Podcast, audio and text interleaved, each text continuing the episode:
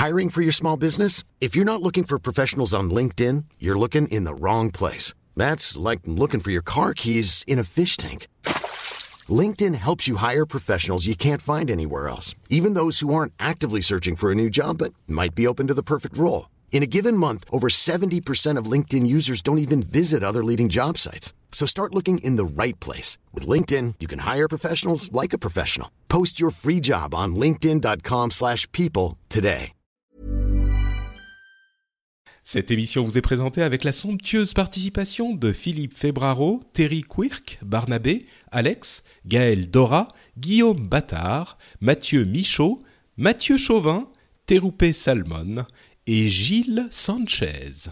Bonjour à tous et bienvenue sur le Rendez-vous Tech, l'émission qui explore et qui vous résume de manière compréhensible toute l'actualité tech, internet et gadgets.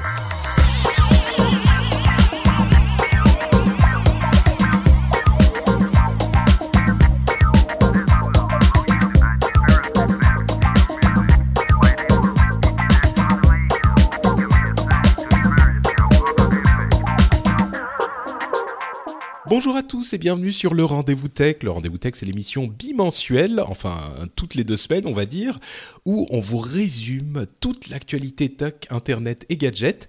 L'actualité qui est parfois un petit peu difficile à suivre et qui est souvent très importante à connaître et à comprendre si on veut savoir ce qui se passe dans le monde entier, que ce soit en économie, en communication, en bah, juste en informatique, hein, tout bêtement, et sur internet.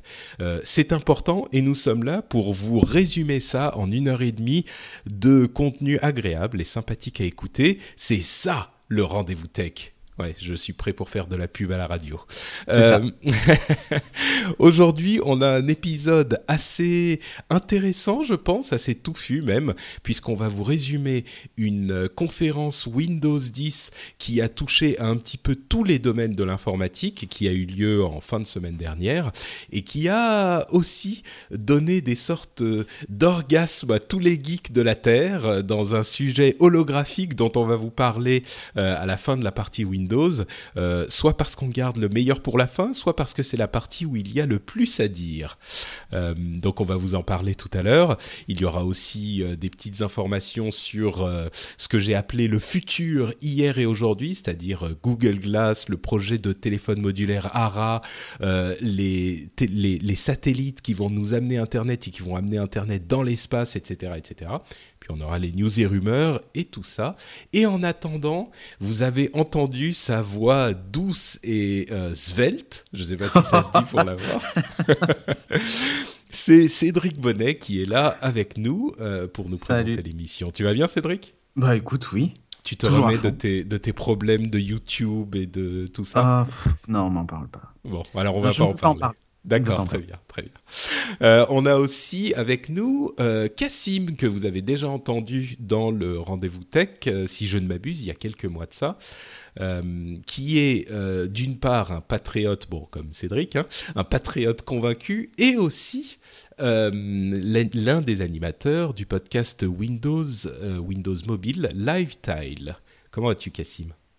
Et que- salut, ça va très bien. Euh, Excuse-moi, je te réveille, hein, pardon. Oui, oui, oui. C'est le, podcast de Windows en mobilité, pas de Windows Pardon, Mobile. Windows pardon, Mobile est mort. oui, oui. On parle même un peu de Xbox. euh, Bon, vu que tout ça, c'est maintenant, c'est la même chose. euh, C'est vrai, c'est vrai. Il y a des lifestyles partout, il va falloir changer la tagline de votre podcast.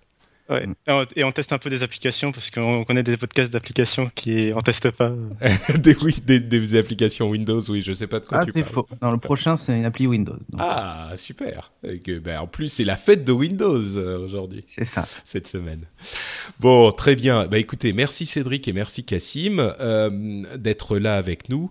Je précise que euh, nous allons commencer donc par le résumé de cette conférence Windows 10 qui a eu lieu il y a quelques jours euh, et que beaucoup d'entre nous ont suivi en direct.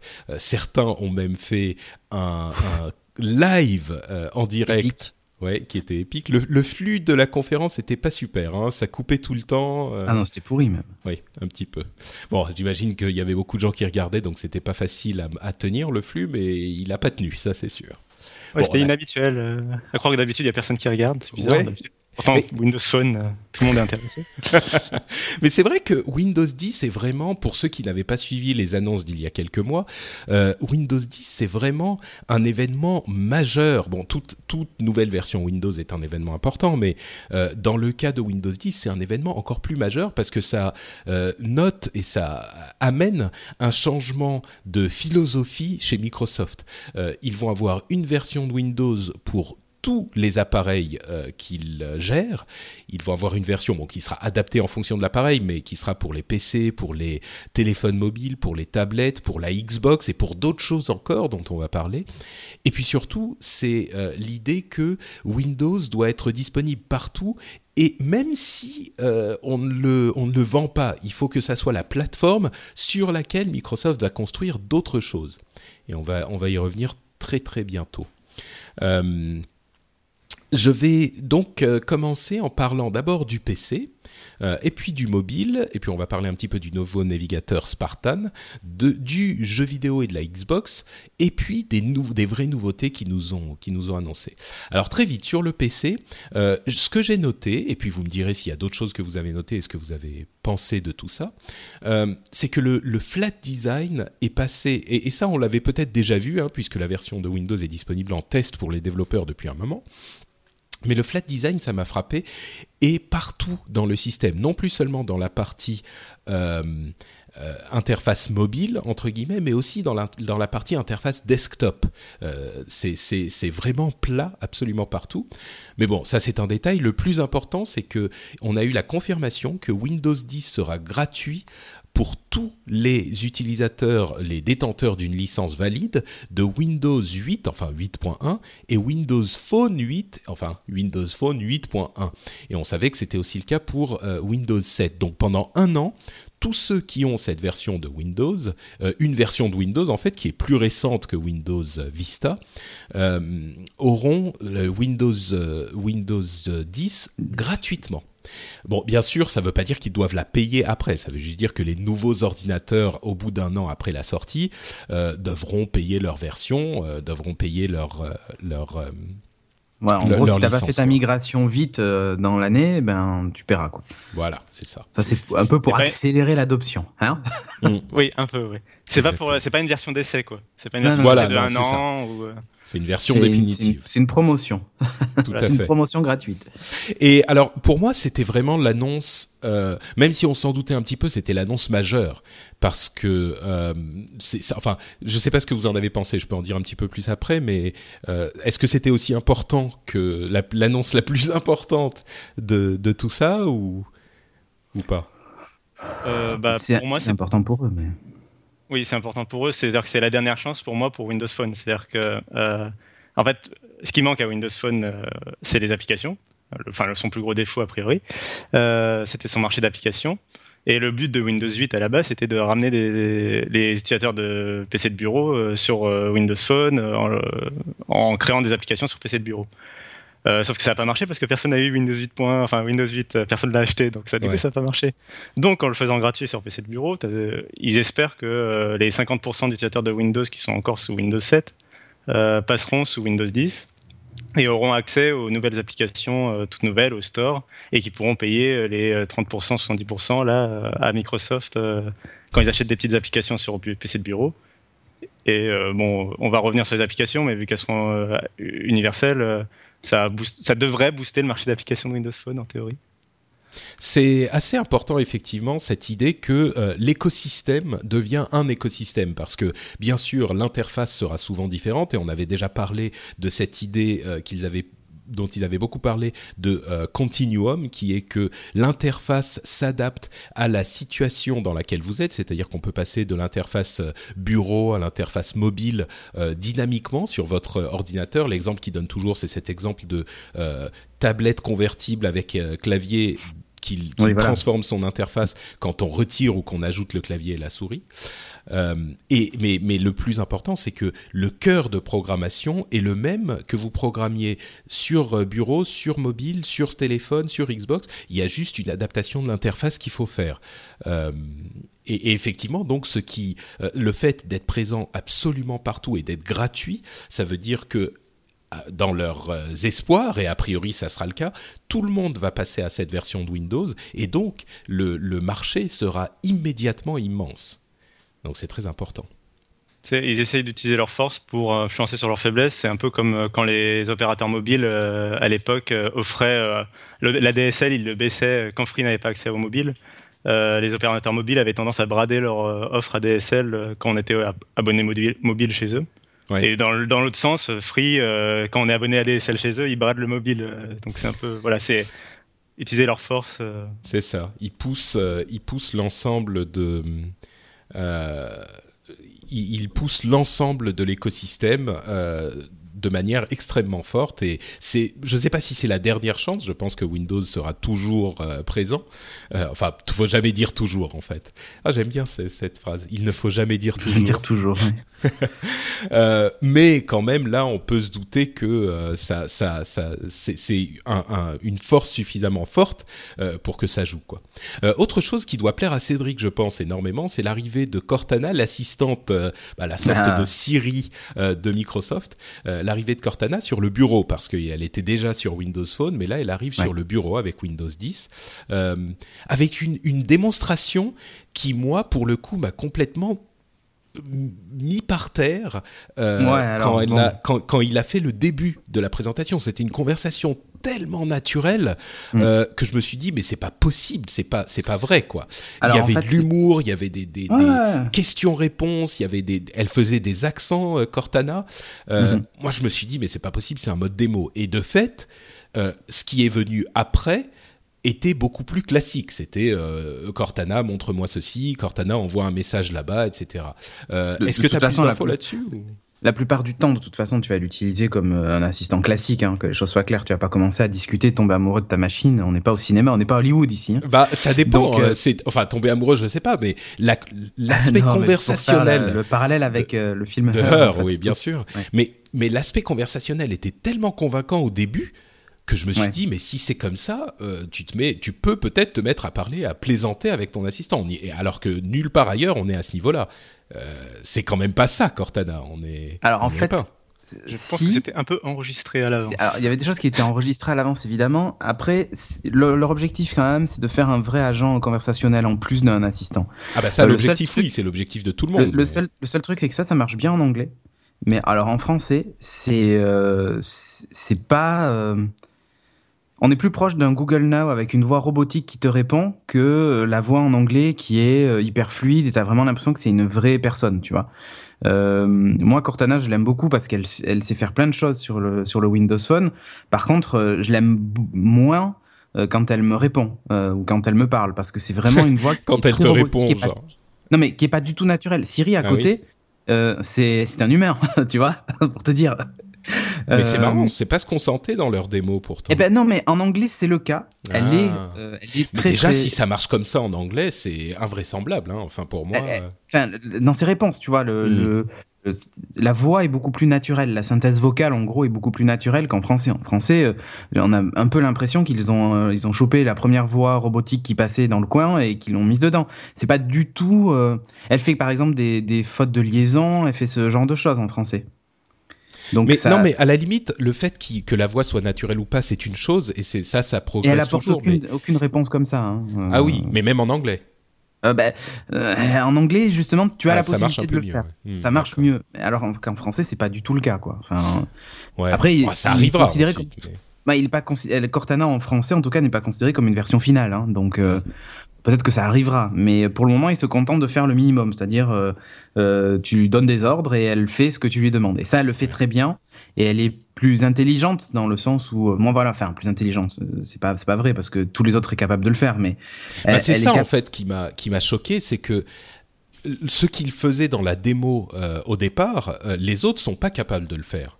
Non, la, la, la partie conversationnelle, non, mais je parle vraiment pour la partie assistant. Oui, mais ça, on s'en fout, tout le monde le fait, tu vois. Non, bah non. Hmm, il y a des trucs qui sont rajoutés. Par exemple, rappelle-moi que la prochaine fois que Patrick m'envoie un message, euh, je dois lui euh, demander, euh, je sais pas moi, les, des, des, les, le, chèque qu'il me doit du Patreon, tu vois. et eh bien la prochaine fois que tu vas m'appeler, je vais avoir un petit message de Cortana dans un coin qui va me dire demande le chèque du Patreon à Patrick, tu vois. Ouais. Ce que ne fait pas Siri Ce que ne fait pas. non, mais c'est vrai, mais ça, c'est une fonction qui est programmée simplement. Mais bien ce sûr. Qui est possible. et ce qui est très bien. Hein, je dis pas que c'est très bien, mais moi, ce, ce qui m'a complètement mis par terre, c'était effectivement l'aspect conversationnel très naturel. Tu le retrouves à certains moments, quand par exemple tu demandes à Cortana de t'ajouter un rendez-vous et elle te dit ah attention euh, tout de suite après, euh, enfin sans, sans, tu vois par exemple, on dit que de de midi à 13h on a l'enregistrement euh, d'upload. Si je lui demande de, de programmer l'enregistrement, elle me dit attention, vous avez une réunion qui débute à 13h. Hmm. Euh, Sous-entendu, bah, est-ce que si c'est au même endroit, ça pose pas de problème? Euh, Sinon, bah, il faudrait essayer de, déplacer, de déplacer l'un ou l'autre. Elle, et, et si tu veux, l'intérêt de Cortana, c'est qu'elle apprend de ce que tu fais et tout ça, et qu'après, elle te propose des choses quand tu lances l'écran de Cortana, tu as des news, tu as plein d'informations, des choses qui sont susceptibles de t'intéresser. C'est un mix de Google Now et de Siri, si tu veux. D'accord. Et... effectivement, ce sur quoi il mettait l'accent, c'est le fait que, euh, bah, c'est le cas avec d'autres écosystèmes euh, aussi, mais sur Windows, comme on est euh, déjà sous Windows et que Microsoft connaît énormément de choses sur nous, si on veut leur donner ces informations, Cortana apprend beaucoup de ce qu'on fait, de ce qu'on est, de ce qu'on aime, de ce qu'on veut faire, et donc peut de manière plus adéquate nous conseiller et nous, nous donner des, des, des suggestions. Ce que ne fait pas Siri, tu vois hmm. Siri ne le fait pas, ça. Hein. Ouais, ouais, ouais, non, c'est sûr. il, il apprend pas. Siri, bêtement, il va chercher ses infos sur Internet et voilà, et ça s'arrête là. Et d'ailleurs, ils ont donné, euh, ils ont mis l'accent sur le fait qu'ils voulaient que euh, Cortana soit entre guillemets une sorte de, de nouveau membre de la famille auquel on peut demander des choses. Euh, mm. qui est assise à la table du dîner et puis on lui dit ah au fait quand est mort Gengis Khan et elle peut nous répondre comme ça bon là en l'occurrence peut-être que d'autres peuvent le faire aussi mais oui, mais ce que tu veux dire, tu peux lui demander Cortana, passe-moi le, non, euh, passe-moi le sel, non, mais tu peux lui demander de mettre de la musique, tout ça, machin, de lui dire, ah tiens, euh, j'ai envie de découvrir un, nouveau morceau de musique, et elle serait capable de te proposer des chansons en fonction de ce que tu as écouté dans ton appli de musique, tu vois. Ouais, par exemple. c'est intéressant cette position de Microsoft aussi par rapport aux deux autres, c'est-à-dire que euh, ils ont, ils ont le savoir comme un peu Google sur nos habitudes ou tout, ou mm. quoi, un peu plus que Apple qui jusqu'à présent ne récoltait pas énormément de données. Mm. là, ils s'y mettent, hein, mais mais euh, jusqu'à présent ils le faisaient pas beaucoup. Avec euh, Bing, Microsoft, ils ont déjà un peu plus de, de, de background sur les euh, sur euh, les, données, les données des utilisateurs. Le et problème, en même c'est que bon, comme on n'utilise pas Bing, bon, ça. non mais, euh, non mais en non, général, mais ils ont, ils ont l'humain, la ah, ils ont un moteur de recherche et c'est important effectivement parce que ça rentre en jeu dans le dans le, le truc parce que euh, Google euh, fait un, un ils ont un moteur de recherche. Qui est... oui, non mais c'est ça. Ils ont un assistant qui qui se sert énormément des données du moteur de recherche.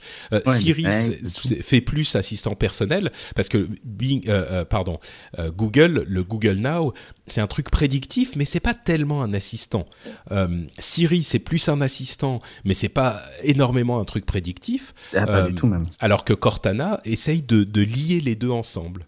Euh, et entre parenthèses, ça marche aussi. Oui, vas-y, Cassim, pardon. En premier temps, un côté vie privée, un contrôle sur la vie privée par rapport à Google. C'est-à-dire que normalement, on est censé pouvoir contrôler vraiment point par point ce qu'on lui donne comme accès ou ce qu'on lui donne pas. Et ils essayent de mettre un peu l'accent par rapport à Google sur, le fait que le client n'est pas le produit, tout ça. Et c'est marrant parce qu'ils ont, ils ont beaucoup insisté, effectivement, euh, sur le fait que, bon, sur Cortana, je termine juste pour dire que c'est aussi Cortana qui gérera la recherche au clavier. Euh, donc si vous, vous pouvez euh, parler à Cortana par la voix ou par le clavier, euh, ce, qui est, ce qui est pas plus mal finalement. Mais effectivement, ils ont insisté sur la sécurité. Et pour ceux qui connaissent un petit peu Windows depuis euh, quelques, on va dire depuis 15 ans euh, ou un peu plus, le fait que Microsoft euh, insiste sur la sécurité, sur l'aspect sécurité de Windows, c'est vraiment étonnant, quoi. Et pourtant, ils sont arrivés à un niveau où effectivement Windows relativement sécurisé, euh, avec évidemment ils doivent patcher les, les, les problèmes qu'on trouve hein, comme partout. Euh, le mardi. Mais, le mardi, le, le patch euh, Tuesday. Le Tuesday, ouais. ouais mais c'est sécurisé quoi. Windows est un est un OS relativement sécurisé. Je suis sûr qu'il y a des experts de la sécurité qui vont me qui vont avoir une attaque cardiaque en disant ça. Mais par rapport à ce que c'était avant, là, ouais, au-delà de la sécurité, ils ont ils ont quand même beaucoup insisté sur la vie privée quand même. C'est vrai, c'est vrai. C'était surtout ça. C'est en gros vos données personnelles sont mm. quand même en sécurité. En sécurité. Et puis surtout, vous choisissez ce que vous voulez mettre ou pas dedans, quoi. Dans le cas de Cortana, entendu, si jamais vous faites pirater, si, si jamais on se fait pirater, c'est pas notre faute. C'est vous qui avez donné les infos. non, c'est sûr. Et c'est c'est vrai. Euh, mais enfin, c'est vrai. Non, pas tout à fait. J'exagère. Mais mais oui, sur le dans le cas de Cortana, ils assistent, ils insistaient sur la sur la vie privée. Euh, dans le mm. cas de l'OS en général, au début, ils ont dit quelques mots sur la sécurité très euh, autre chose, euh, Microsoft Office 2016 euh, sera disponible dans la deuxième moitié de 2015. Rien de bien étonnant là-dedans. mais ils ont parlé aussi beaucoup de mobile et ils ont dit qu'en version entre guillemets mobilité, il y aurait deux versions d'interface utilisateur complètement différentes. la version pour les écrans qui sont plus grands que 8 pouces, euh, et ça, c'est la version qu'on connaît déjà pour Windows 8. Enfin, mhm. la version qui sera améliorée et un petit peu modifiée pour Windows 10, mais qui est très similaire à celle de Windows 8. Et la version pour les écrans plus petits que 8 pouces, qui est assez similaire à la version qu'on a pour Windows Phone aujourd'hui, mais là encore qui sera euh, assez améliorée, assez euh, modernisée. Est-ce qu'il y a des choses qui vous ont marqué dans ces, dans ces deux versions de l'interface mobile différente, qui est encore une fois différente de l'interface euh, bureau, qui est l'interface classique de Windows, entre guillemets? L'abandon de, de, de l'interface métro? Bah l'interface non elle, y est toujours l'interface métro quand même en mobilité. Enfin il y a euh, tout il y a les, les, les, grandes icônes carrées les pourquoi oui, tu dis euh, ils ont gardé, ils ont gardé l'écran démarré avec les tuiles pour la partie mobile, que ce soit sur phone ou euh, tablette. Mais par contre, au niveau des applications mm. et enfin tout, euh, tout, le reste du système finalement, euh, bah, on n'est plus du tout dans les grosses écritures, les titres en taille 36, les, le fond noir, etc. On est beaucoup plus dans le menu hamburger d'Android, dans le, enfin euh, il y a certains points, euh, enfin, y a, par exemple, il y a une capture d'écran de OneNote où il y a le, il y a un bouton d'Android euh, Lollipop quoi dessus. Enfin, je veux dire, c'est, ils ont vraiment, ils ont modernisé leur interface à eux, qui de toute façon commençait par rapport à Windows Phone 7 commençait un peu à vieillir. Euh, disons qu'ils ont lancé, le, ils ont lancé un peu le flat design ces dernières années, les autres ont suivi, et après là ils reçuivent par derrière euh, en se réadaptant. Ouais, voilà. Ouais, c'est vraiment ça. Il y a, une, une, refonte graphique pour que ça soit peut-être. Ce qu'on reprochait quand même, enfin moi je le vois parce que j'ai pas mal de gens avec des Windows Phone autour de moi et des fois des personnes qui qui, bah, qui sont primo accédantes au smartphone, hein, qui démarrent avec un, un, Windows Phone. Ça les en, ça les ennuyait que certains titres soient coupés en fait. Tu vois, c'est bizarre, hein, mais euh, ça, alors que c'était un effet graphique euh, finalement, mais ça parlait pas à, à ces gens-là.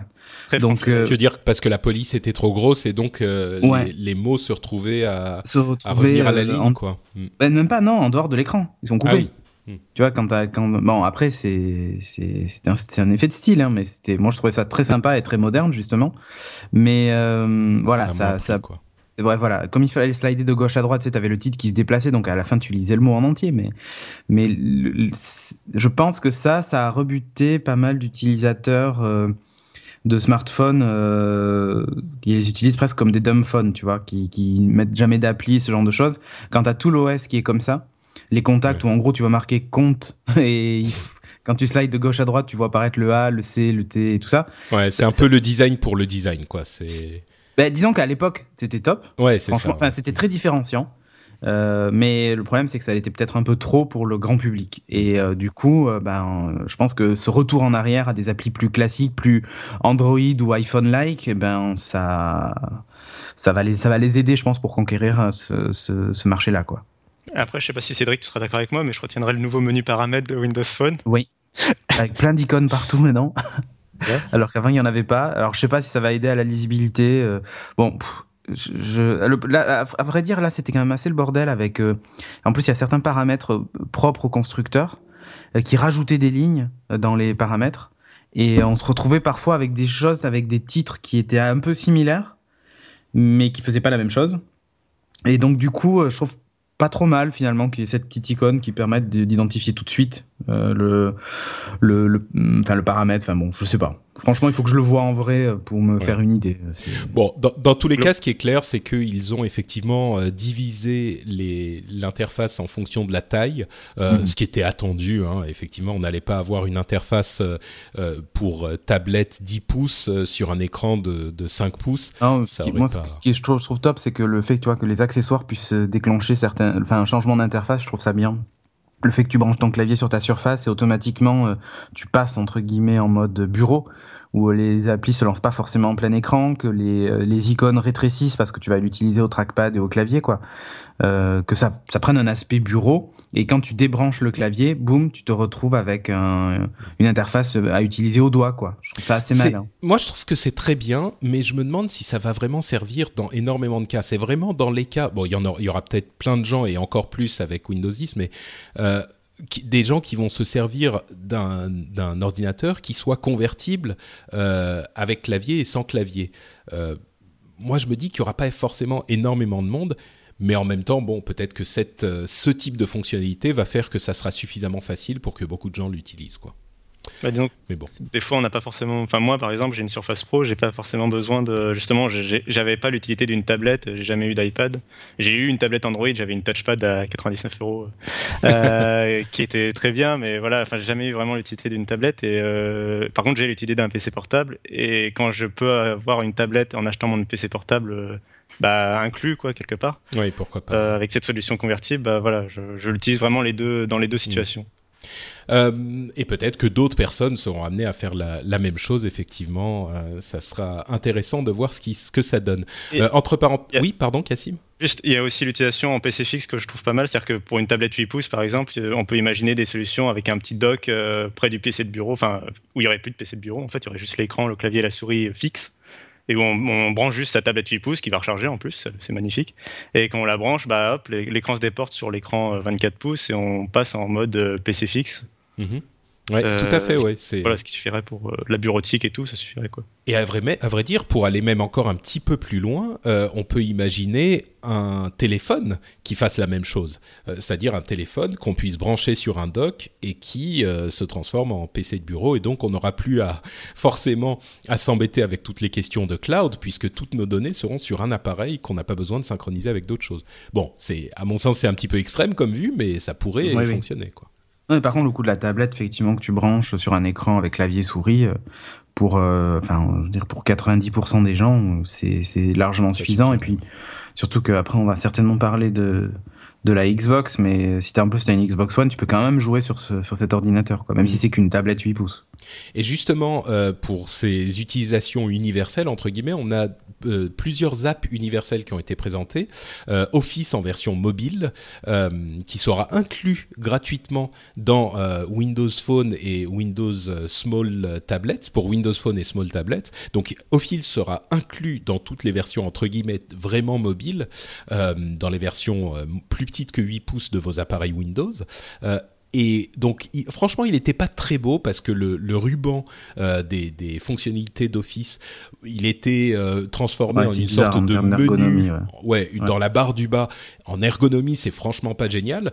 Mais par contre, ça veut dire qu'on a une énorme partie des fonctionnalités d'Office euh, dans notre appareil. Alors sur téléphone, c'est un petit peu gadget, pas toutes, mais une énorme partie. Ouais, enfin, franchement, je vois pas ce qui peut te sur un téléphone, je vois pas trop ce qui peut te manquer de tout ce qu'ils nous ont montré, quoi. Je suis d'accord. Euh, sur, euh, oui, non, c'est vrai. Mais sur sur euh, téléphone, à vrai dire, je suis pas certain que ça soit une énorme utilisation. Par contre, sur tablette, c'est vrai que là, pour le coup, on peut éditer nos documents. mais même si on sur même sur téléphone, si on a un petit truc à faire euh, pourquoi pas un petit truc comme ça On va pas se mettre à éditer un document entier, mais une petite correction, quelque chose comme ça, et ben là on peut le compta sur Excel, tout ça tu peux quoi. Euh, d'autres apps universelles, il y avait une app photo, hein, bon, qui est un petit peu plus classique, mais synchronisée avec des, créations d'albums automatiques, etc. Euh, ouais, ça, fait penser à ce qu'il y avait sur Google Now, tu sais, euh, quand, tu, quand tu prends des photos avec ton téléphone Android, maintenant il te crée des albums automatiquement avec, avec un cheminement, là, je sais plus comment ils appellent ça.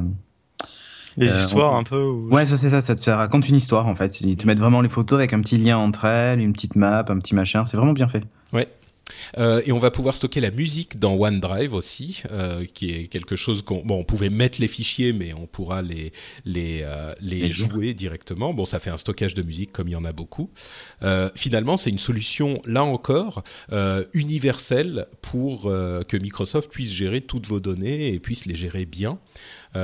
Petit point un petit peu moins euh, joyeux, c'est que les surfaces RT, euh, qui sont ces surfaces qui ont uniquement le menu mobile de Windows 8, Pas que Surface, tous ceux qui ont RT, Windows oui, RT. tout ce- oui, tout à fait, tu as raison. Tout, tout Windows RT aura une nouvelle mise à jour, mais qui sera pas Windows 10. Ils vont pas passer à Windows 10, donc c'est la confirmation que, euh, a priori, Windows en version RT ne va pas continuer. Bye bye. Bon, désolé si vous avez acheté un appareil euh, RT. Enfin, désolé, vous en avez bien profité pendant quelques années, hein, c'est ce que vous vouliez. Donc, euh, Obsolescence programmée, tout ça. oui, je suis pas certain que ça soit le cas. Mais d'ailleurs, il y a eu une Non, loi qui a été votée déjà- sur l'obsolescence programmée qui est Ouais, mais un petit peu bizarre, mais bon. déjà les, les, les Windows Phone vont pouvoir euh, changer d'OS sans qu'on ait besoin de tous les jeter, c'est déjà pas mal. C'est pas faux. Parce que l'update d'avant, ça va être un peu plus douloureux. C'est vrai, c'est vrai. ouais. Bon, Euh, quelque chose d'autre à dire? Oui, vas-y, Cassim, sur les apps. Bah, juste que les surfaces, ils promettent quand même une mise à jour. Bon, après, euh, et ils n'ont pas détaillé ce qu'il y avait dedans. Donc on verra. Si par exemple ils ont accès au store, ça peut, être, ça peut les sauver. Mais euh, Ouais. Ouais, à mon avis, je problème. pense pas, parce que les apps universelles, justement, elles sont universelles Euh, Windows 10, et je pense oui, pas oui, qu'elles fonctionneront. sur- Je pense aussi. Mais euh, Parce qu'il bref, faut pas oublier que. Windows RT, c'est sur euh, processeur euh, ARM, euh, donc processeur plutôt mobile. C'est c'est pas tout à fait la même chose, donc je pense pas que les apps euh, fonctionneront dessus. On verra. Bon, donc là, encore une fois, on a une, euh, une confirmation. Enfin, on peut donner déjà nos premières impressions sur tout ça. Euh, oui, Microsoft est en train de créer un OS qui est, à mon sens, vraiment convaincant, vraiment euh, universel, et il corrige tous les petits problèmes qu'ils avaient avec Windows 8 et même avec les versions précédentes. Pour moi, c'est possiblement, ça se profile comme étant le, la version, la meilleure version de Windows euh, qui ait jamais été, non? Comme chez tous, en fait. Ils annoncent tous à chaque fois la meilleure version. Non, il l'annonce, mais là, de ce qu'on peut voir et de ce qu'on en sait, enfin, on en connaît quand même beaucoup. euh, c'est une version de Windows 8 qui corrige tous les problèmes de Windows 8. Et vous savez, au rendez-vous tech, comme j'aime moi Windows 8, euh, je trouve qu'il a énormément de Ah, qualité, moi aussi, même si je reconnais aussi ses défauts. Euh, Enfin, Windows 10, moi, je j'y trouve que des qualités, quoi. Ouais, c'est ça. Euh, Enfin, je sais plus, j'avais lu un article où il disait en gros Microsoft est prêt à être aimé à nouveau. euh, c'est c'est un peu ça, grâce à Windows 10 et pas que, mais. Sauf dans le cas de euh, Cassim, il est prêt à être aimé encore. Encore. Oui, parce que Cassim n'a jamais arrêté d'aimer Windows. c'est ça. Ah, j'ai un téléphone Android. Bref. Euh, Ah, là. mon quel traître Non mais Ouais. faut bien tester un peu tout. Euh, pour dire que justement que Windows c'est mieux. Bref. Euh, Oui. euh, Non, oui, non, non, sinon sur le, sur la sinon sur euh, Windows, euh, euh, bah il y a les- tous les faisceaux qui convergent. Il y a le, il y a les gens, euh, il y a les geeks euh, qui de toute façon sautent une version sur deux parce que sinon c'est pas cool euh, d'avoir toutes les versions de Windows. Donc eux ils sont contents parce qu'ils. Oh, c'est pas vrai, moi je les ai tout tués, hein, sauf Millennium. Non mais il y en a, il y en a. tous Mais il y en a, c'est vrai. Mais euh, non, mais il y en a qui, voilà, qui trollent un peu. Bon, eux, ils seront contents d'avoir Windows 10. Euh, t- Enfin, globalement, il y a tous les, tout... je trouve que Microsoft est dans une bonne ambiance, enfin, dans, une bonne, un bon mood euh, depuis qu'ils ont changé de patron, etc. Il y a une sorte de, de vent de fraîcheur, euh, comme si, euh, on vous tu l'avais dit normalement dans le rendez-vous tech, si je me souviens bien. Mais euh, comme s'il y avait un peu, ils avaient fait un peu ardoise, une, comme si on repartait à zéro et et il y avait un peu un côté, voilà, bon bah on va pouvoir rejouger sur pièce et oui, ce Windows 10 ça a l'air bien et tout, donc voilà, il n'y a pas vraiment de défaut, c'est vrai, donc a priori. Ouais, on peut on peut espérer effectivement que ça se passe bien, c'est sûr. Euh, autres euh, annonces qu'ils ont fait, un nouveau navigateur pour se débarrasser du, du, de l'image terrible de euh, Internet Explorer qui, ironiquement, est pas mal aujourd'hui. Mais bon, ils ont un nouveau navigateur qui est euh, dont le nom de code est Spartan, enfin Spartiate ou Spart, Spartan. Spartan. Mais non, mais en fait, tout ça c'est tiré de Halo, Cortana. Oui, c'est vrai, t'as raison, j'avais même pas pensé à ça, n'ayant Ah, si, pas si, beaucoup bah, joué à Halo, Spartan, ouais. voilà. Oui. Ils, ils auraient pu l'appeler Master Chief aussi. Ouais. mais Ils l'ont pas fait. Et donc, c'est un nouveau navigateur qui est très très clean. euh, qui a, ils ont mis en avant trois nouvelles fonctionnalités. Euh, on peut annoter et partager les pages euh, web euh, avec un, un- soit au stylet, soit avec des, des commentaires qu'on met comme on mettrait des commentaires sur euh, Word, avec un, un système de, de partage. Euh, qui, qui, en fait partage la page elle-même, qui reste fonctionnelle, mais vous avez les commentaires dessus. Bon, pourquoi pas. Euh, ils ont un mode lecteur avec une, la lecture et la gestion de, de, PDF, un mode lecteur avec une liste de lecture qui est synchronisée. Vous savez, ces modes lecteurs, c'est ceux qui existent déjà ailleurs avec une, une lecture euh, qui débarrasse la page de tous les, les, les petits... Toutes les choses encombrantes comme la publicité. Voilà, exactement. euh, qui est parfois un petit peu envahissante, c'est certain. Et hors ligne aussi, je crois. Euh, oui, tu as raison. Ouais, également. une synchro, ouais. Et euh, l'intégration de Cortana, qui là, pour le coup, quand on tape dans la barre d'adresse euh, différentes choses, euh, joue un rôle un petit peu comme celui de Google Instant, qui vous donne des, des, suggestions dans la barre d'URL, mais aussi comme quand on fait la recherche dans iOS, par exemple, ou même dans, dans OS X, qui va vous donner des suggestions sur d'autres choses, mais des suggestions encore plus poussées. C'est une sorte de Google Now, Google Instant, qui va en gros euh, comme elle vous connaît et c'est votre assistante, euh, quand vous tapez dans la barre d'adresse, ils avaient donné l'exemple de, euh, il sait que je, quand il fait sa recherche, la femme, sa femme arrive par tel avion. Eh bien, quand on va chercher le nom de la compagnie aérienne, il va directement donner l'horaire et l'horaire auquel arrive cet avion, sans même qu'il ait à appuyer sur Enter pour faire sa recherche. Ce genre de choses. Bon, c'est pas mal non plus, effectivement. Là aussi, bah, euh, pour moi, le seul problème, c'est que euh, il est pas annoncé comme étant multiplateforme.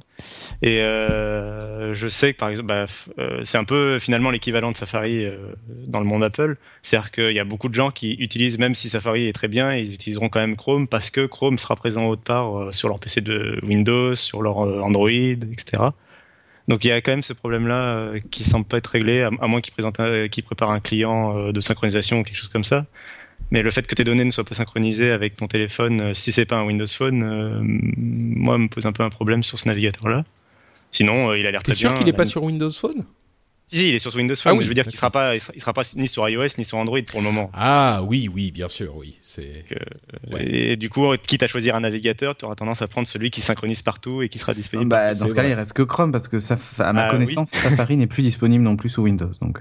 Oui, bah, oui mais. Bon, là, ils viennent de l'annoncer pour Windows. Ils allaient peut-être pas immédiatement le mettre partout. Peut-être, enfin, Microsoft a, maintenant avec sa nouvelle stratégie, ouais, ils, ils se mettent un petit peu partout de toute façon. Office et sur toutes les plateformes qui, sur lesquelles ils peuvent le mettre.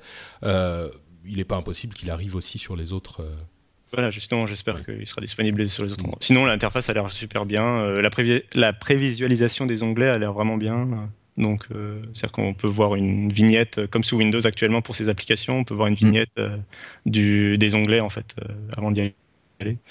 Donc, enfin, des petits ouais. trucs comme ça des qui sont Des sympas. petites astuces. Bon, moi, je pense que ça, ça change pas la face du monde, mais c'est des petites astuces sympas, quoi. Surtout si on est dans l'écosystème Microsoft, ça sera effectivement très très bien. Euh, au niveau jeu et au niveau euh, Xbox, il y a une application Xbox qui euh, bah, permet de faire un petit peu tout ce qu'on fait sur sa Xbox pour voir sa collection de jeux, sa liste d'amis, les messages, y compris les messages par chat, par voix. il y a le flux d'activité, etc. et aussi euh, la possibilité, comme tu l'évoquais euh, Cédric tout à l'heure, la possibilité de euh, streamer la vidéo des jeux euh, de notre Xbox qui est dans le salon sur le PC ou la tablette Windows 10 qui est dans le, euh, la maison, sur le mmh. réseau de la maison. C'est ça c'est une technologie qui est maintenant relativement commune. Hein. Il y a Tout plusieurs services qui Steam le, le fait. Euh, il y a la PS4 qui le fait aussi, euh, oui, avec oui. la PS Vita et tout ça. Euh, le, leur objectif, c'est d'arriver à faire. Euh, c'est ce qu'ils disaient. Hein, ils veulent. L'objectif quand même de ce truc-là, c'est euh, 1080p 60 images secondes. Donc, euh, je leur souhaite bon courage. Euh, Il y avait un truc. Il y a un truc que j'ai lu aussi, c'est qu'a priori, par exemple, si quelqu'un se sert de la console pour regarder la télévision hein, ou, ou, autre, on pourra quand même streamer les jeux. ça bloquera pas celui qui regarde la, la, télévision sur la console. Par contre, on pourra évidemment pas lancer deux fois le même jeu. Hein. Un sur sûr. la console et un sur la tablette, ça c'est évident. Mais c'est vrai que cette fonctionnalité est très pratique. Tu, tu le mentionnais, Cassim, c'est un peu même comme la Nintendo Wii U, euh, qui permet de jouer sur la tablette. Ah oui, c'est vrai. Euh, la mais tablette personne n'en a, j'avais oublié. cette console. Ouais, mais ne dis pas ça. Moi, je suis complètement amoureux de ma Wii U. Mais euh, le pauvre. Il y a beaucoup de gens, il y a beaucoup de gens qui, qui apprécient justement cette fonctionnalité de la Wii U pour cette raison. Donc. Bah, euh, c'est top parce que si t'as pas un PC, t'es pas obligé de, de, de, de t'armer d'un PC de gamer pour jouer au dernier jeu. Euh, il suffit finalement que t'aies une, enfin il suffit une Xbox One qui coûte à peu près le prix d'une bonne carte graphique. Euh, et puis et puis en avant quoi, tu peux jouer sur ta tablette, sur sur n'importe quoi, même sur un Mac si tu installes Windows 10. C'est là aussi où, que, où je trouvais par contre, là, ce serait intéressant aussi, pareil, qu'ils sortent leur application Xbox un peu partout, parce que justement, la Wii U, finalement, c'est inclus de base, vu que c'est la tablette est inclus de base. Mais euh, côté Sony, euh, il faut absolument avoir soit une PS Vita, soit un appareil euh, Xperia. Ah, il faut, ça a changé. Maintenant, c'est tous les appareils Android qui ont accès. C'est pas via une application non officielle Non, non, non. Avant, il fallait router tout ça, mais maintenant, c'est fini. Ils l'ont annoncé. maintenant, tous les appareils y ont droit sur Android. D'accord. Bon bah voilà. Ben bon bah il restera quand même les appareils sur iOS et, et ouais ouais. Mais l'appli Smart Glass déjà fonctionne pas mal sur iOS, je trouve. Bah, il n'est pas impossible que là aussi ils arrivent un petit peu partout. Et à vrai dire, s'il y avait une application euh, Xbox sur euh, Mac, ça serait pas mal non plus. Euh, ouais. Bon, ce qui, Windows 10 hein, dans une VM et hop en avant. Oui, bon, dans une VM ça marche. Oui, remarque pour de la vidéo, effectivement, ça marche. Bah oui. Euh, bon, ce qui est par contre un petit peu restrictif, c'est qu'il faut être sur le réseau à la maison. Espérons qu'à terme, euh, il sera possible de le faire par Internet, même si on n'est pas chez soi. Ça, ça serait carrément. Il faut une grosse connexion. Quoi. Oui, bien sûr, mais bon, un flux vidéo, tu sais, ça passe. Euh, ça, il faut pas les connexions d'aujourd'hui, a priori, à moins qu'on soit comme Corben avec la DSL pourrie au fin fond de la cambrousse. Oui, et, il y en a beaucoup. Et bon, comme tu le sais, c'est le, temps de réponse est important. C'est-à-dire que si jamais tu joues à un jeu de voiture et même s'il y a une demi seconde de réaction quand tu tournes, quand tu veux tourner, euh, des fois ça suffit à ce que tu te plantes, quoi, tu vois. Donc euh. c'est vrai, c'est vrai. Là, sur la partie jeux vidéo, ils sont assez passés quand même rapidement au niveau de la conférence parce qu'il y a quand même encore deux conférences derrière qui, sont la Game Developer Conference et le 3. Donc ils ont encore des choses à annoncer de ce côté-là. Et côté recherche, enfin ils ont déjà les technos euh, justement pour casser un peu la latence. Euh, ils ont des technos prédictives. Oui, tout à fait. Et euh, d'ailleurs, la, la, Xbox One, on n'en a pas parlé, mais la Xbox One passe sous Windows 10 aussi, hein, puisque ça fait partie des annonces. Tout à fait. Moi, à mon avis, le streaming depuis le cloud, c'est l'étape juste après, ou même pas annoncé encore, mais qui arrivera quoi. Mm. Mm. oui, il y a depuis le cloud et puis il y a aussi depuis notre Xbox partout. Euh, ah oui, d'accord. C'est aussi ça qu'on mentionne, mais étant donné que euh, bah, aujourd'hui c'est en train d'arriver partout, je veux dire la, PlayStation peut streamer de la vidéo avec la fonction SharePlay euh, partout, et, et le, le, fait, tu parles de latence, Cédric, avec raison, mais quand on joue à des jeux vidéo, généralement on a avec, un, avec les différents serveurs un temps de latence qui est suffisamment faible pour pouvoir jouer dans de bonnes conditions. Donc a priori, ça serait si ça fonctionne pour différents oui, mais c'est ta, ta, connexion vers un serveur et c'est le serveur qui te l'envoie. En général, les connexions descendantes, il n'y a pas de souci. C'est plutôt en remontant que ça peut poser mais oui, problème. Mais toi, quand tu joues, la connexion remontante doit être bonne aussi. Euh, voilà, donc bon. La différence, euh, d'autres. Oui, pardon, Cassim. Juste la différence quand même entre le, ce que tu dis, c'est le jeu en ligne en fait, mais la différence c'est quand même que euh, pour le streaming, le vrai streaming euh, depuis le cloud ou depuis euh, en, à distance quoi, c'est que le problème c'est que tu envoies les commandes par internet quoi, les ZQ, SD, joystick haut, joystick oui, gauche. Oui, tu as raison. Et, c'est ça qui va créer la, latence qui va gêner en fait. Tu as tout à fait raison. Oui. C'est, disons qu'il faut que ça soit une connexion encore meilleure, mais bon, je vais pas rentrer dans les questions de netcode et tout ça. Aujourd'hui, ça fonctionne quoi. Tout à fait, mais la différence avec quand tu es connecté à un service cloud, c'est que souvent les services cloud sont dimensionnés pour.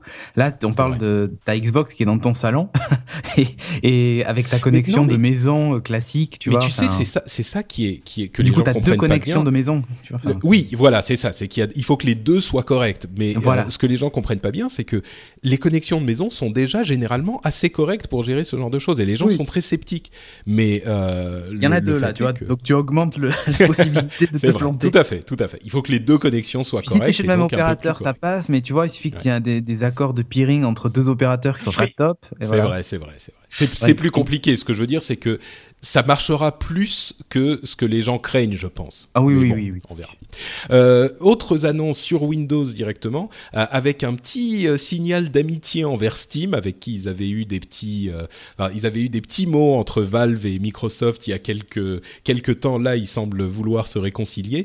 il y a une fonctionnalité de, de DVR de jeu, de, de pour enregistrer les parties qu'on fait en fait directement dans Windows. Donc, si on veut jouer, on a une interface pour enregistrer ce qu'on fait et pouvoir le partager. on peut le partager sur le disque, sur les réseaux sociaux, sur Xbox même. DirectX 12, qui est la nouvelle version de DirectX 11, qui est le, les librairies graphiques en fait, qui permet d'avoir des bonnes performances dans les jeux, des, des bons visuels dans les jeux. DirectX 12 tournerait beaucoup mieux sur le même matériel que DirectX 11, c'est-à-dire que sur la même machine, si vous installez la nouvelle version de Windows, vos performances de jeu devraient augmenter, ce qui est plutôt bien, et en plus, euh, il consomme beaucoup moins. Euh, donc euh, c'est plutôt une, une, bonne chose. Euh, ils ont parlé un petit peu aussi du crossplay entre Xbox et PC, c'est-à-dire la possibilité de jouer avec des amis qui ont un jeu Xbox si vous vous avez la même version du jeu sur PC, ce qui est bon pas incroyable mais qui est qui est plutôt sympa. possibilité de rejoindre une partie en cours, etc. Ils l'ont montré avec Fable Legends. et en gros, ils ont déclaré avec pas mal d'emphase que le, le jeu vidéo sur PC était très important pour Microsoft. Et euh, on est en droit encore d'être un petit peu sceptique euh, parce que il y a eu des déclarations d'intention comme ça qui ont été faites régulièrement euh, ces dernières allez ces dernières dix ans.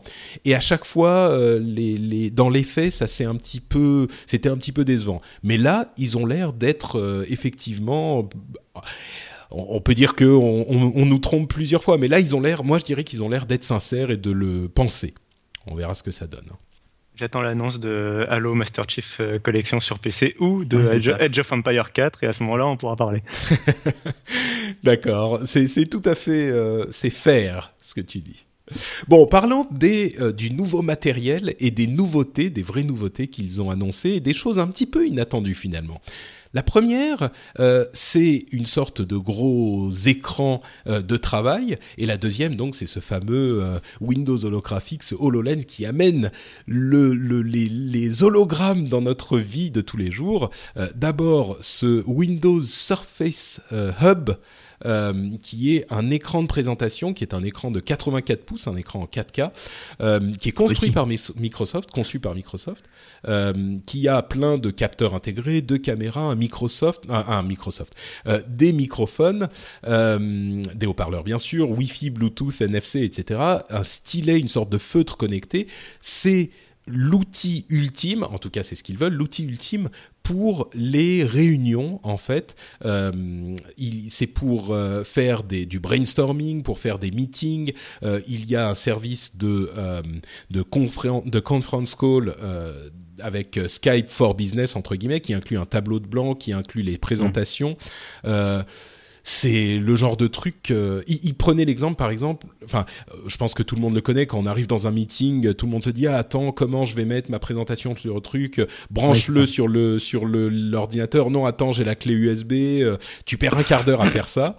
c'est leur solution pour ça. Est-ce que ça vous a convaincu? Est-ce que bah, Écoute, oui. Moi, je suis plutôt convaincu parce qu'en plus, travaillant à distance, je participe à des réunions assez régulièrement.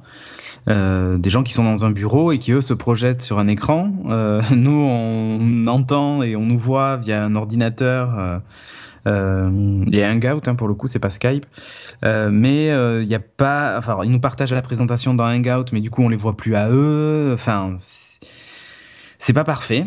Euh, et je dois reconnaître que ça, c'est absolument génial. Et puis, ce que j'ai adoré, c'est le fait qu'à la fin, tout ce qui a été noté sur le tableau et tout ça, sont envoyé à tout le monde. Nous, euh, les paperboards, on prend des photos et on nous les envoie, quoi. Ouais, c'est exactement l'exemple ah, qu'il prenait. Ouais.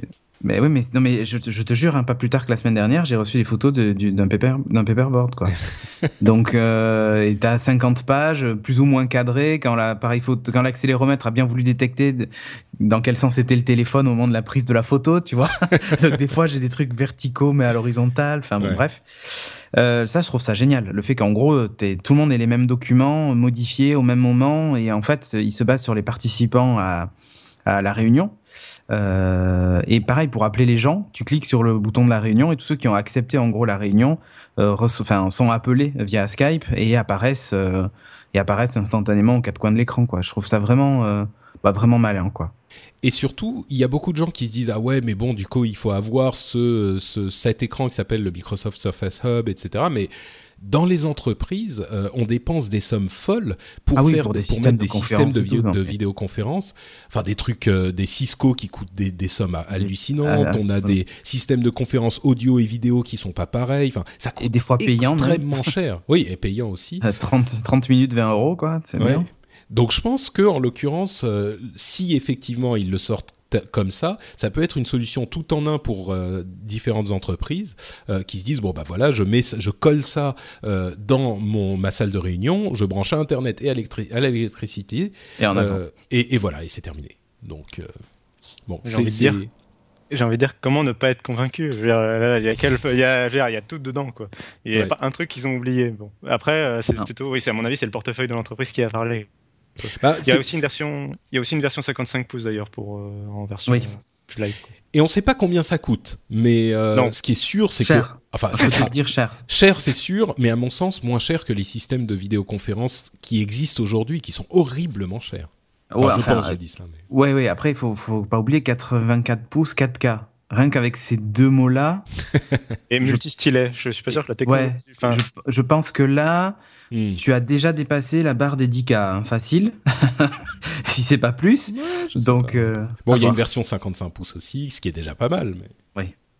Mais bon, on va voir. Non, mais franchement, c'est top. hein. C'est vraiment un, un truc génial pour le boulot, quoi. Et maintenant, le gros morceau, Windows holographique. Alors, Windows holographique, Non, mais c'était une blague, en fait. C'était le 1er avril, tout ça. Bon, alors, ce qui s'est passé, c'est qu'il y avait toute la conférence de Windows qui s'est passée comme on l'attendait. Hein, euh, ok, il y a euh, euh, donc on parle de Windows, d'Office, de Windows Phone, blablabla. Et puis un petit, une petite surprise, euh, Microsoft Hub, euh, enfin Surface Hub. Ah tiens, c'est marrant, le truc pour le boulot, pourquoi pas, ok. Et on se disait bon bah maintenant c'est terminé, ça va, c'est c'est fini. Et, Et là, là, ils ont nous dit sortent un bonhomme de dernière Avec une les- coupe de derrière les cheveux. sabots, avec une coupe de cheveux improbable. et la voix qui casse de temps en temps comme un adolescent de 14 ans. Euh, pire que, que Joe Belfior et sa mèche, tu vois. Là, sur le coup, je me suis dit, mais qu'est-ce qui se passe? Et alors là, ils nous disent, chers euh, spectateurs, nous sommes en train d'entrer dans le futur parce que nous avons à vous présenter aujourd'hui l'arrivée des hologrammes. Et là, je je, te me jure, suis quand j'ai entendu cette ah, phrase, moi, je me suis Dieu. dit, ah. Non, mais moi, je me suis dit, mais attends, mais je peux pas y croire. Mais qu'est-ce qui se passe? Ouais, Mais attends, c'est pas vrai. Ils sont en train. Alors, rappelons-nous ce que c'est que les hologrammes. hein. Les hologrammes, c'est la euh, synthétisation de lumière euh, dans un espace vide euh, en 3D. Voilà. C'est-à-dire que euh, c'est ce dont on parle quand on a la, la quand on voit les, les dans Star Wars euh, les petits machins qui se synthétisent au milieu de rien. On a une sorte de petit socle Ou dans et puis l'image qui arrive. 2, quand le requin Voilà. sort en Exactement. Ah. Et, et là, je me suis dit, ils ont réussi à, à créer des images en 3D sans support. mais attends une seconde, mais de quoi? Et là, Juste, le- l'holographie, c'est la- une image en 3D qui, est comme, qui apparaît comme suspendue dans l'air. C'est ça la c'est ça, exactement. Sauf que là, en fait, finalement, on est entre l'hologramme, parce que on a cet effet-là, et, plus la réalité augmentée, quoi. En fait. Voilà, exactement. Moi, je- Et alors, décrivons ce qu'ils ont présenté. euh, après cette annonce euh, cataclysmique, euh, ils ont présenté en fait une sorte de de- de- d'énormes euh, lunettes, comme des lunettes de ski de en ski, quelque sorte. voilà. Voilà. une sorte de masque de ski euh, qui est bardé de capteurs et de, de qui a un écran sur euh, la visière en fait, qui est un petit peu courbe. Euh, il y a un écran qui est intégré à la visière et qui va donc vous permettre de voir votre environnement, hein, votre environnement, la pièce dans laquelle vous êtes, mais qui va superposer à euh, votre vision, à la pièce dans laquelle vous êtes, des images euh, qui vont s'intégrer à cet environnement. C'est-à-dire qu'ils ont donné différents exemples. Le fait de superposer un écran, entre guillemets, avec, qui va projeter des images vidéo, sur un mur. Euh, ou alors le fait d'avoir... L'exemple le plus frappant qu'ils ont montré, c'était synthétiser la surface de Mars dans votre salon. Et vous pouvez en fait euh, avancer dedans, tourner autour parce que euh, il construit une sorte de réalité, une couche de réalité par dessus, enfin de réalité entre guillemets virtuelle au-dessus de la couche de réalité euh, réelle qui est autour de vous. Donc vous pouvez avancer, tourner autour des objets qui sont présentés. Il y avait euh, des exemples où il montrait des objets euh, du jeu Minecraft, donc des petits, des sortes de petits Lego mm. qui étaient posés sur la table. Donc il le, le système reconnaît son environnement, il reconnaît la table, il reconnaît le sol, il reconnaît tous les éléments et il va poser euh, en virtuel en fait sur la table des petits Lego construits, enfin les trucs Minecraft, euh, un petit château, euh, des, des, personnages qui bougent, etc. Il va vous permettre d'interagir avec.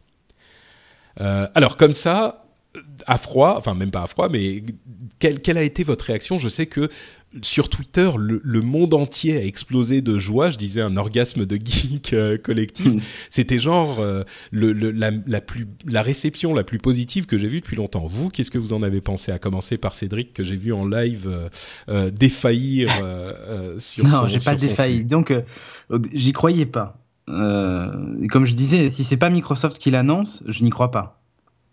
C'est-à-dire que je, connais, enfin, Microsoft, Google, euh, Apple, enfin des grosses sociétés ou même Amazon. Euh, je, veux dire, sur, sur Kickstarter, des, des gogoles qui nous promettent la, des hologrammes, il y en a plein. Euh, si c'est pas une société sérieuse comme Microsoft, je n'y crois pas en fait. Euh, c'est pas plus compliqué que ça. Et là, le fait que ce soit Microsoft, je me suis dit, attends, les mecs, ils peuvent pas se discréditer à ce point si ça ne marche pas, tu vois.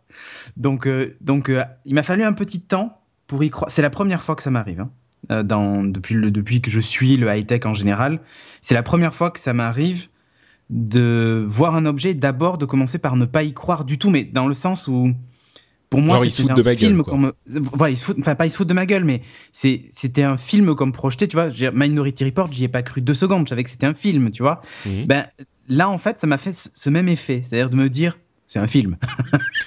Sauf qu'en fait, c'est Microsoft qui le dit et qui dit qu'ils vont le vendre et que tout le monde y aura accès. Donc c'est là où il y a eu cette espèce de, de comme tu dis, d'orgasme geek, c'est que la science-fiction devenait réalité.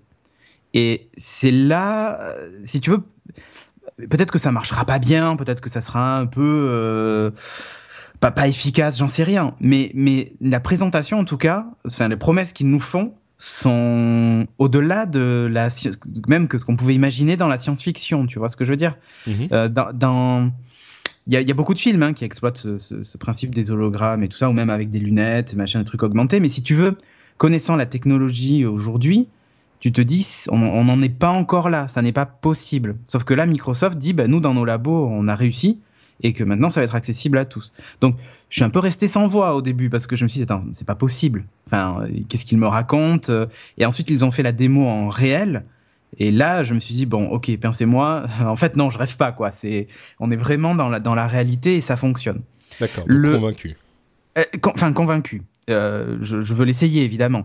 Après, j'ai regardé un peu parce que je me suis dit mais comment est-ce qu'ils font? Donc quand on voit qu'il y a en gros euh, deux capteurs Kinect euh, des deux côtés du casque pour entre parenthèses, c'est l'équipe qui travaillait sur Kinect à l'origine. et ils ont une fois qu'ils ont lancé Kinect, ils ont continué à travailler là-dessus. Ça fait mm. six ans qu'ils travaillent dessus. Hein. Ouais. En fait, si tu veux, quand on connaît Kinect, euh, moi je l'ai utilisé comme caméra pour faire de la modélisation 3D. Et euh, donc oui, effectivement, ça marche très très bien. Il est capable de détecter la, la, la moindre surface, la moindre aspérité. Alors Kinect 2 encore plus, mais il est capable de détecter la moindre surface, moindre aspérité, moindre truc. C'est vraiment génial. Et là, en fait, tout ce qu'ils ont fait, c'est ils ont l'ont mis dans un casque qui va interpréter tous les éléments en 3D autour de toi. Donc, par exemple, si tu as même un plan incliné et que tu fais tomber une boule, il est capable de gérer la physique et de faire tomber cette boule euh, en bas du plan incliné, tu vois. Donc, euh, ça, ça, pour moi, ça, c'est tout à fait réalisable.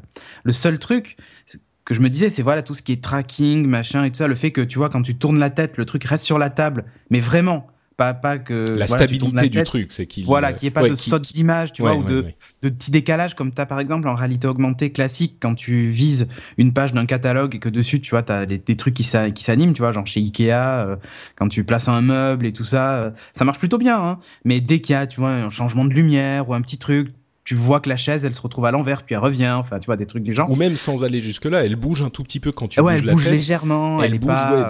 c'est pas stable, quoi. C'est pas stable. Sauf que là, en gros, ce qu'ils expliquent, et j'ai vu après la vidéo, de toute façon, ils ne sortiront le produit que s'il fonctionne exactement comme on l'imaginerait dans la réalité augmentée, tout ça. Ils travaillent dessus comme des malades parce qu'ils veulent pas que l'expérience soit décevante. Donc ça, ça me rassure. Cassim, toi, t'en as, as pensé quoi?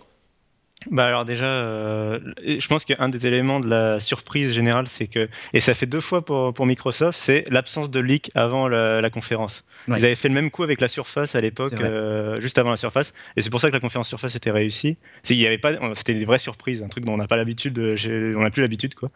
Donc euh, c'était vraiment sorti de nulle part. Et niveau sécurité derrière, pour qu'il n'y ait pas eu de fuite, ils ont été assez sérieux. Enfin bref, je rentrerai pas dans les détails, mais voilà, il y a eu beaucoup de, ils avaient vraiment envie de créer la surprise avec ça. Et en fait, après, le, le fait qu'on n'y croit pas tout de suite, euh, pareil, j'ai eu un blanc de quelques secondes. C'est parce qu'en fait, ils ont commencé par une bande d'annonces euh, filmée, euh, un peu en, image de synthèse, etc. Donc, enfin, on n'a pas l'impression. Euh, enfin, c'est une publicité, quoi. Ils ont commencé par, par nous montrer une publicité. Et, Et, puis, on euh, croit que c'est pas vrai, quoi. voilà, on n'y croit pas trop. Ou que ça arrivera dans 10 ans. en soudain démo sur scène. Et euh, puis euh, et en plus de la démo sur scène, surtout euh, le présentateur qui annonce que eh vous les journalistes dans la salle, vous le testerez tous cet après-midi, vous pourrez faire des feedbacks euh, sur vos sites euh, respectifs, euh, etc.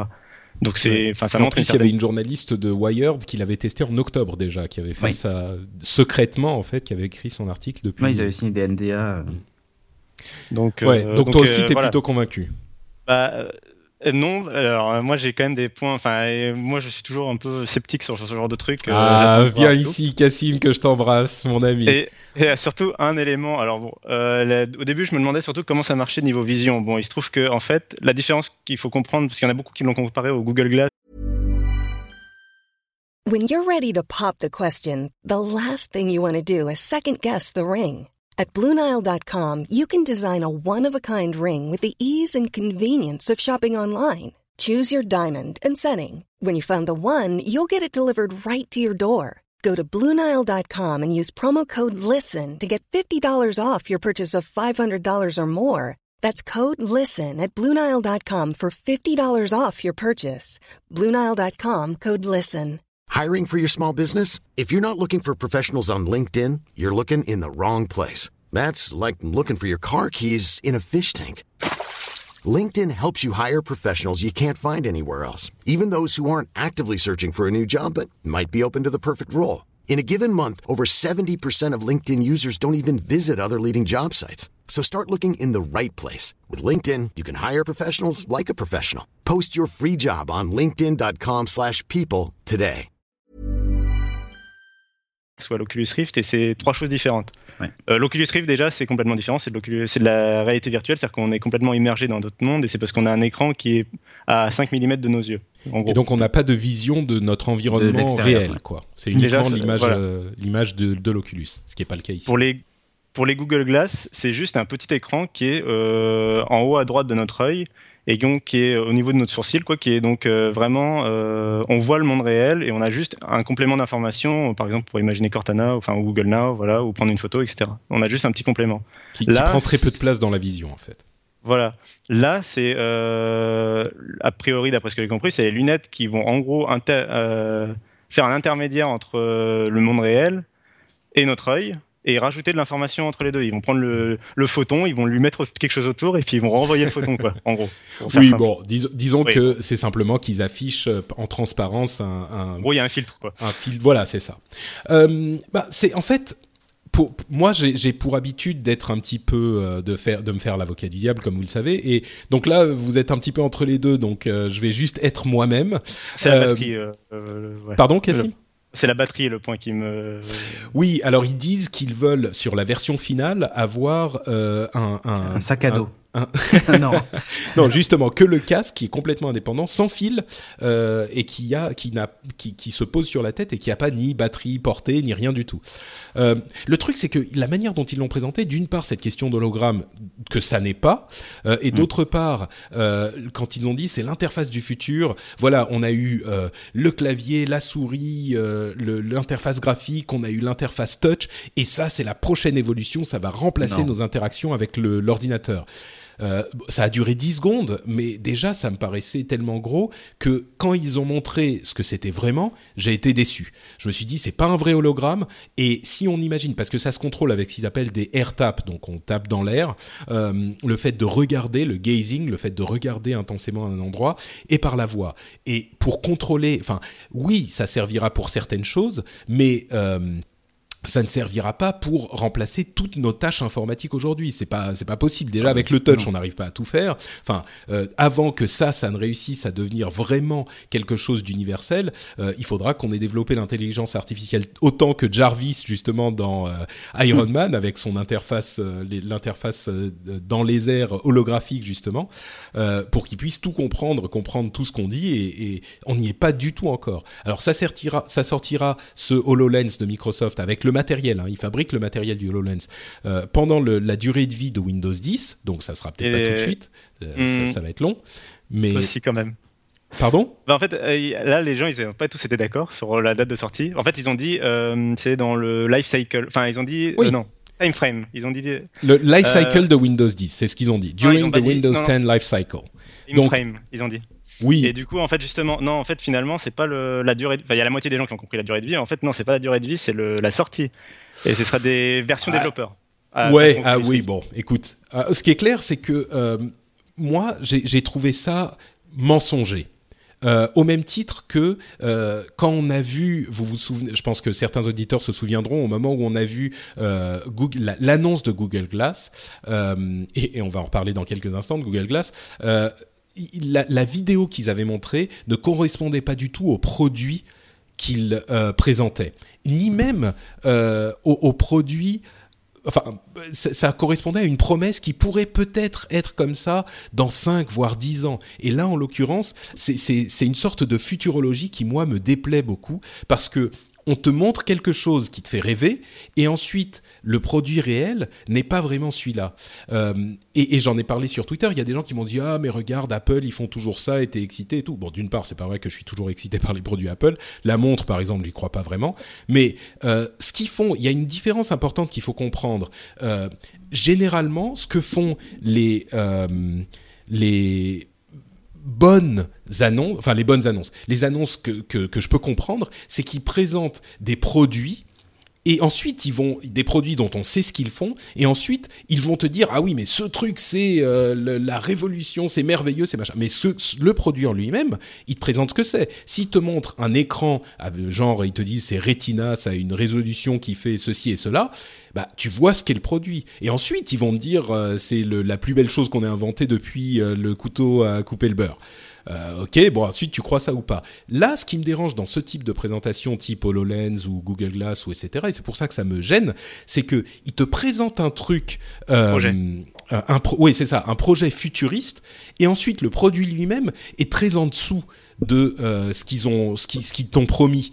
Et donc c'est en ce sens-là qu'il y a une sorte de, de mensonge qui, entre guillemets, hein, de mensonge qui moi me dérange. Et en l'occurrence, les gens qui ont testé ce HoloLens te disent par exemple que l'écran que tu as sur les yeux avec le HoloLens, bon, d'une part, il y a une énorme euh, boîte euh, à laquelle c'est relié, il y a des fils, tu portes autour de ton cou une boîte avec la batterie, bon, euh, ça pourrait évoluer, c'est des prototypes, etc., je suis d'accord, mais c'est déjà, c'est pas tout à fait, c'est quand même beaucoup plus gros que ce qu'ils disent. Mais surtout, c'est un écran en fait, euh, la, vision qu'on a du truc, c'est pas un écran qui couvre un angle de vue total. C'est un truc qui fait l'équivalent de euh, d'un écran de 60 euh, pouces à quelques mètres de nous. Enfin, quelques mètres, non, quelques quelques centimètres. Mais tu donc, pas ta vision périphérique. Voilà, t'as pas la vision périphérique. Tu as une sorte de fenêtre à travers laquelle tu regardes. Et c'est pas non plus de l'holographie. C'est vraiment de la réalité augmentée. Alors de la, de la réalité augmentée à, puissance 10, sous stéroïdes si on veut. Mais c'est quand même, entre guillemets, que de la réalité augmentée. Alors je dis pas que c'est pas intéressant, je dis pas que c'est pas un projet super innovant qui pourra donner des choses euh, vraiment intéressantes à terme. Mais pour moi, la vision qu'on a du truc a été biaisée par ce projet, euh, cette image euh, futuriste qu'ils ont montré avec cette pub entre guillemets au début. Pour moi, c'est plus proche du projet comme euh, le Microsoft Surface, l'original qui avait été présenté il y a dix ans peut-être, qui était cette immense table, vous vous souvenez, qui était très... Ah, pas immense, hein, mais une grande table. cette table, bon, c'était une grande table qui, qui, présentait une application du multitouch euh, pour la première fois. C'était avant l'iPhone, après les théories du multitouch qui avaient mhm. été présentées par les chercheurs, mais avant l'iPhone. Et Microsoft était premier sur le multitouch. Par contre, c'était un concept et il présente, il faisait un truc parce qu'il pouvait le faire mais il n'y avait pas l'application réelle. Et là, oui, la NASA va commencer à, utiliser ce truc en juillet concrètement pour de vrai pour euh, ce genre de choses. Mais euh, je crains que ça ne soit une, une, très belle démonstration technique. Je ne vois pas l'application universelle. Alors, il y aura certainement des applications dans des trucs spécialisés pour pour l'architecture, pour l'ingénierie, eh ben pour moi, j'y crois pas justement à l'architecture et tout ça. Ouais. Parce que ça manque très clairement de précision. Euh, le, on peut en dire ce qu'on veut, mais et de retour. Là, ouais, et de retour exactement. C'est-à-dire que je veux, je veux bien qu'on s'amuse à faire des motos et tout ça, mais je veux pas la conduire moi après la moto. Hein. Euh, tu vois, j'aurais un peu peur que les choses soient pas tout à fait alignées et tout ça. Mais euh, moi, j'y, enfin, je, je, vois ma vie de tous les jours. Euh, enfin, aujourd'hui, quand je, quand j'utilise ma tablette, que je fais à manger et que j'ai ma tablette posée sur mon plan de travail et que je regarde une émission sur Netflix euh, et ainsi de suite. Là, moi, l'intérêt que j'y vois, c'est qu'effectivement, en portant ce casque, ça évite d'avoir un truc posé sur ta table. Tu regardes ton émission, tu peux aussi. enfin, t'as quand même un truc posé sur la tête. Oui, mais je préfère. je te donne un exemple tout bête. Je, regarde des, émissions en anglais euh, sous-titrées et euh, ensuite, je, ça m'arrive, tu vois, je suis sur mon plan de travail, je travaille. Et ensuite, de l'autre côté, derrière moi, j'ai euh, ma plaque de cuisson et je fais à manger. du coup, je ne vois plus l'écran, donc je ne peux plus lire les sous-titres et des fois, je ne comprends pas ce qu'on me dit. ça m'arrive, hein, tu vois. Je suis, je parle hmm. pas aussi bien anglais que toi, Patrick, par exemple. Ah, et le fait de me dire, uh, voilà. Et, donc, si tu veux, le fait de me dire que je peux avoir cet écran qui me suit partout euh, pendant que je fais autre chose euh, sans sans finalement que j'ai tu vas te coller un casque de moto sur la tête pour ça? Non, non, non, mais c'est un exemple que je te donne. Mais c'est ça mon problème en fait, c'est que tout le monde donne des exemples et à chaque fois, si tu creuses un tout petit peu. Mais ça, oui, je le ferai. Hein. Franchement, je serais prêt à me mettre le casque sur la tête et faire ça. Hein, ouais, complètement. prêt Ouais, bon, peut-être il y a quelques personnes qui le feront, mais. À chaque fois, et il y a des gens qui disent ah ouais mais on peut faire des jeux et des machins et des trucs ah, comme ça. Des jeux, ça m'intéresse pas moi. C'est vraiment dans mon, dans mon quotidien. Ce que je veux dire, c'est qu'il y a des gens qui disent, il y a des gens qui disent ouais mais les les les pour les jeux ça sera super. Bah oui mais non pour les jeux euh, si tu veux vraiment être immergé, il y a plutôt la, la réalité virtuelle qui t'intéressera. Il y a enfin à chaque fois qu'il y a des exemples. Bref moi je, moi je trouve que comme je disais, c'est comme la surface, c'est une technologie qui est intéressante, de la même manière que la réalité augmentée est une technologie intéressante, mais on, est à 5 ou 10 ans d'une application et ça sera pas ce casque-là, je pense pas. Peut-être que je, connais pas. voilà, exactement. on ne connaît pas finalement les, les, les, usages, mais c'est comme ça a été comme pour les, tablettes au début. Hein. Euh, on était les premiers à douter de l'iPad et in fine, on a trouvé les usages qui, qui allaient avec l'iPad. Oui et non, l'iPad, on si tu te souviens bien, il y a oh. quelques personnes qui m'en ont parlé aussi euh, dans le, le sur Twitter. Ils m'ont dit ah mais l'iPad t'en doutais aussi. Pendant la présentation, on était très sceptiques parce que la préconception qu'on avait de l'iPad, les rumeurs qu'on avait oui, entendues pas ça. on était plus proche de l'ordinateur que du téléphone. Voilà, on se disait bah, leur tablette va, va être la version des tablettes qu'on connaissait jusqu'à maintenant, qui va remplacer, remplacer un téléphone, mm. un, un, pardon, un, un, un, ordinateur. Et ce qu'ils ont présenté, c'était pas ça. Et on s'est dit mais attends, une tablette comme ça pour 1000, 1000, 1000 euros le prix d'un ordinateur, d'un bon ordinateur portable, ça va jamais marcher. Et quand ils ont annoncé qui coûterait 500 dollars, là on s'est dit ah ok c'est un truc en plus. Donc c'est une autre utilisation et là on s'est dit ah ouais peut-être. Là, effectivement, quand ça sera à 300, 200, 300 dollars, là, là, on peut comprendre. effectivement, après, tu vois, donc c'est pas la même chose. Moi, j'ai lu pas mal de commentaires aussi qui disaient, ah, ben voilà, euh, euh, et me dites pas qu'après Apple innove, machin et tout ça. Mais en fait, c'est là où tu vois, c'est ce qui fait la différence entre Apple et Google et Apple et Microsoft. Avec leur montre, euh, Apple n'invente rien du tout, euh, que les choses soient claires. Simplement, ils sentent que juste que le marché est prêt et que c'est le moment d'aller inonder le marché de leur appareil pour en vendre des millions, quoi.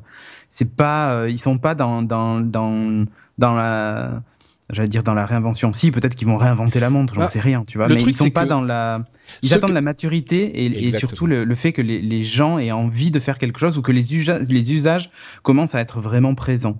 Bah, c'est comme que... finalement pour je vais, je vais juste finir là-dessus et je te donne la parole pour conclure, Cassim. Euh, le, ce que font les produits qui fonctionnent très très bien et ce que fait très bien Apple dans ce domaine, mais ils sont pas les seuls, mais bon, ils sont quand même, ils le font très bien, c'est que ils font euh, les produits qui fonctionnent bien mettent, euh, utilisent une technologie innovante et intéressante qui existe déjà, qui est déjà mature pour des utilisations concrètes.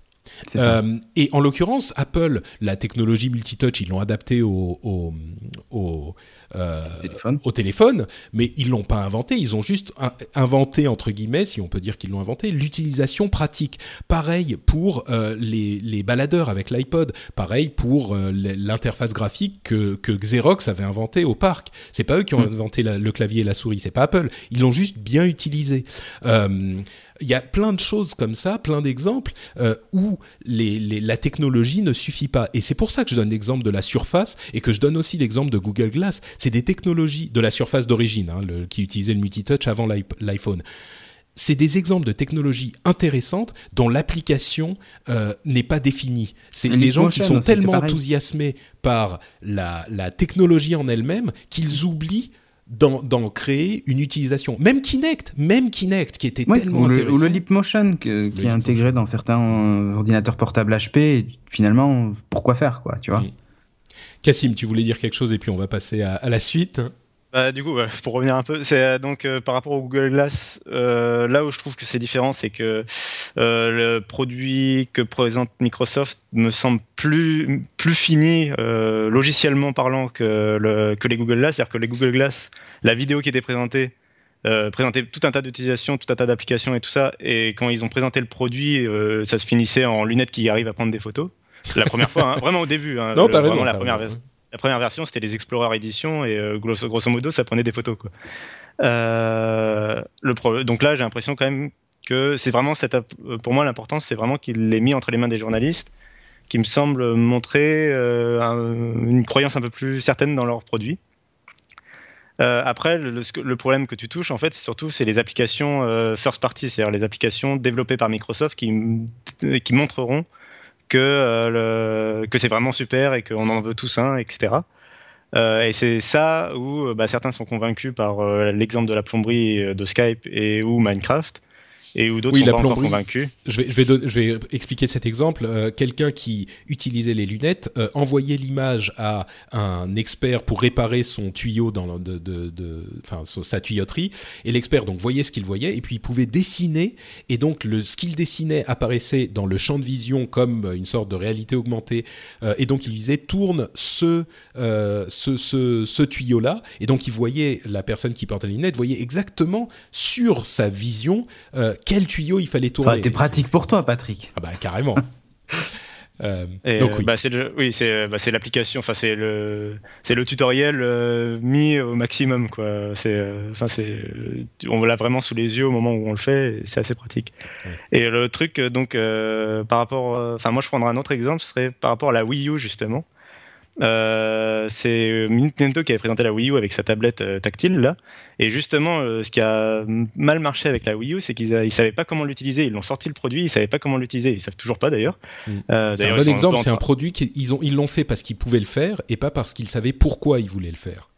Après la Wii et la Wii qui avait été très bien, ils voulaient refaire l'exemple du truc révolutionnaire un peu qui change un peu le, le, jeu vidéo différemment et tout ça. Ils ont vu que les tablettes marchaient, ils ont essayé d'un peu d'aller là-dessus. Mm.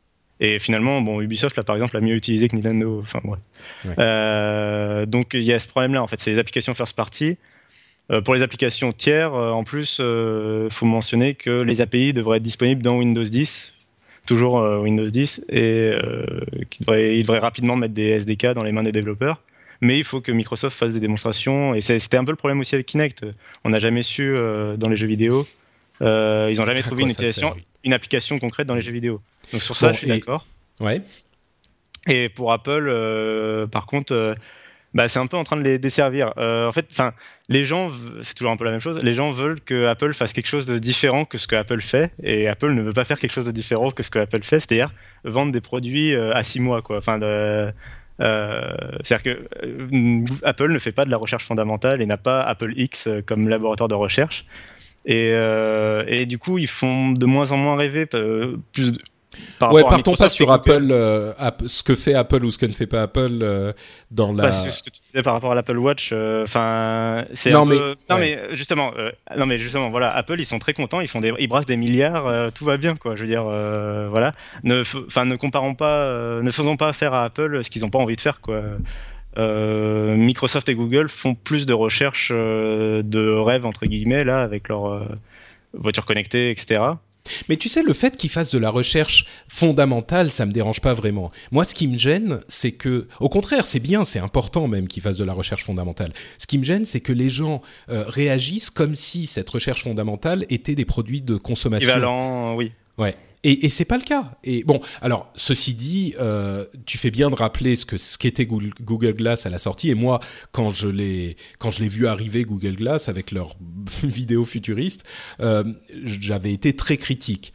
Euh, là, je suis pas aussi critique. Je dirais que c'est quand même un produit qui est intéressant, qui a qui pourrait donner quelque chose. Je pense qu'il n'est pas tout à fait cuit encore, il n'est pas prêt, euh, mais ça pourrait donner quelque chose. Ce qui me ce qui m'a dérangé, c'est l'explosion le, d'enthousiasme en disant ça y est, on a les hologrammes ça y est, ça marche. C'était non, on n'y est pas encore. Et surtout, il faut voir l'application. Je ne pense pas non plus que ça remplacera tout, comme l'iPad n'a pas, enfin comme le tactile n'a pas tout remplacé. Sera, non, on va trouver des bonnes applications de complément. Voilà, ça. ça. va être, ça va être mieux que le clavier à la souris. Tu vois, par exemple, moi, je me vois pas me trimballer dans la rue avec quoi. Enfin, ça, c'est même pas l'idée. Hein. Personne n'a dit que. Euh, non, ils, ont, ils, ont, pas, ils ont pas présenté le truc comme du un coup, ça va être des usages domestiques et au bureau, donc. Euh. Ah, ça aussi, sur la comparaison avec les Google Glass, euh, les Google Glass étaient pensés pour être utilisés en extérieur. C'est pas du tout le cas ici, donc pareil, la comparaison. Alors deux choses pour conclure. Microsoft a annoncé qu'il bien sûr regardait euh, comment ça fonctionnerait parce que c'est complètement indépendant. On n'a pas besoin d'ordinateur pour ça. Hein. C'est pas que c'est branché à un ordinateur, c'est indépendant. Mais ils ont dit euh, on va voir comment ça fonctionne avec le PC, voire avec la Xbox. Pourquoi pas On va explorer la chose.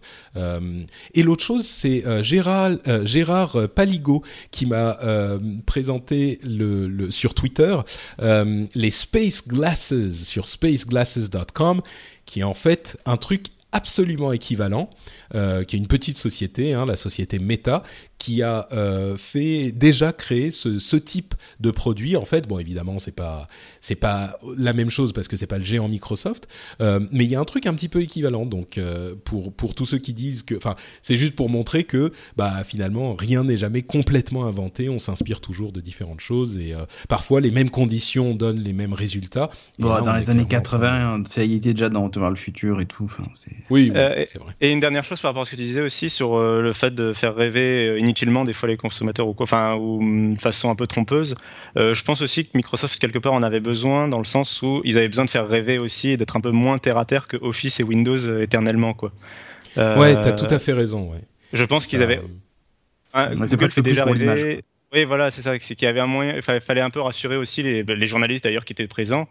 Euh, qui, qui, sont devenus habitués quelque part un peu à, au vieux Microsoft, quoi, Microsoft et de leur rappeler que, oui, voilà, c'est ça, que non, on a changé, maintenant on est jeune, on a des cheveux longs et euh, et on présente des lunettes qui vont qui viennent du futur, quoi. Ouais, non, t'as raison. Le, ne serait-ce que pour l'image, c'est positif, c'est certain. Ouais.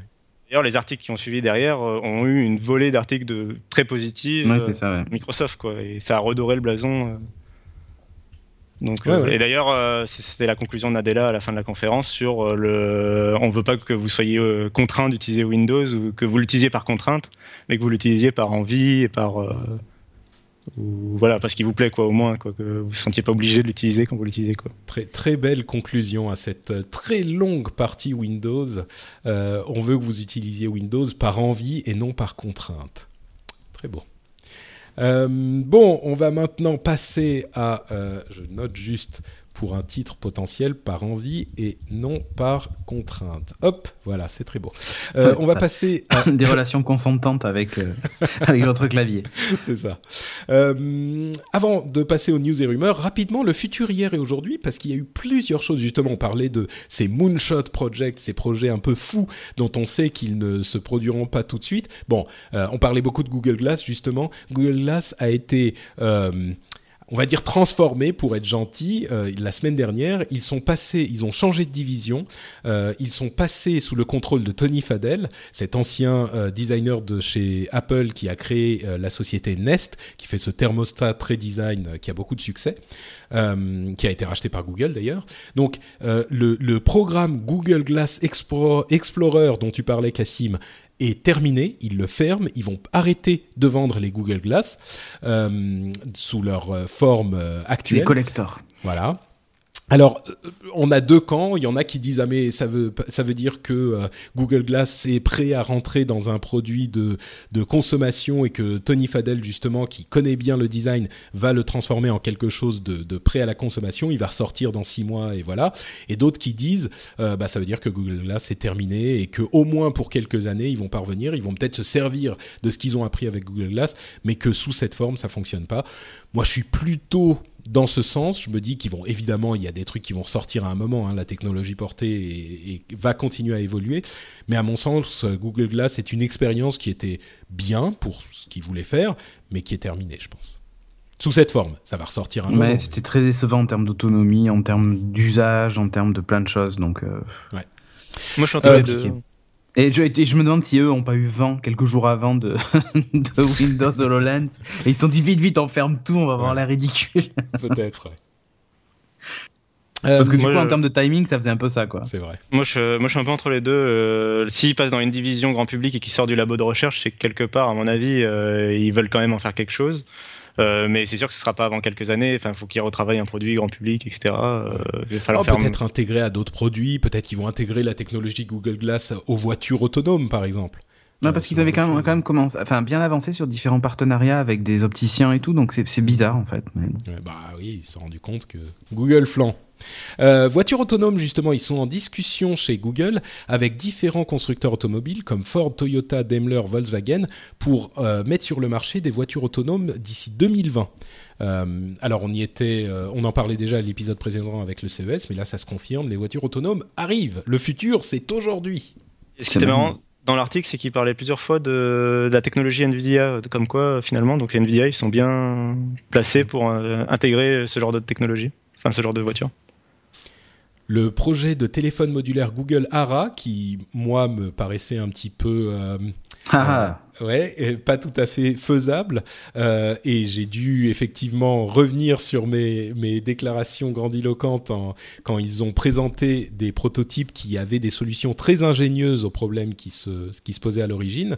Euh, eh bien, ils vont lancer un, un, projet pilote à Puerto Rico cette année, euh, où il y aura 20 à 30 modules de, de, de, ce téléphone au moment du lancement. Moi, je continue à dire que c'est une solution qui n'est pas grand public, une solution qui va rester niche pour certaines utilisations spécifiques.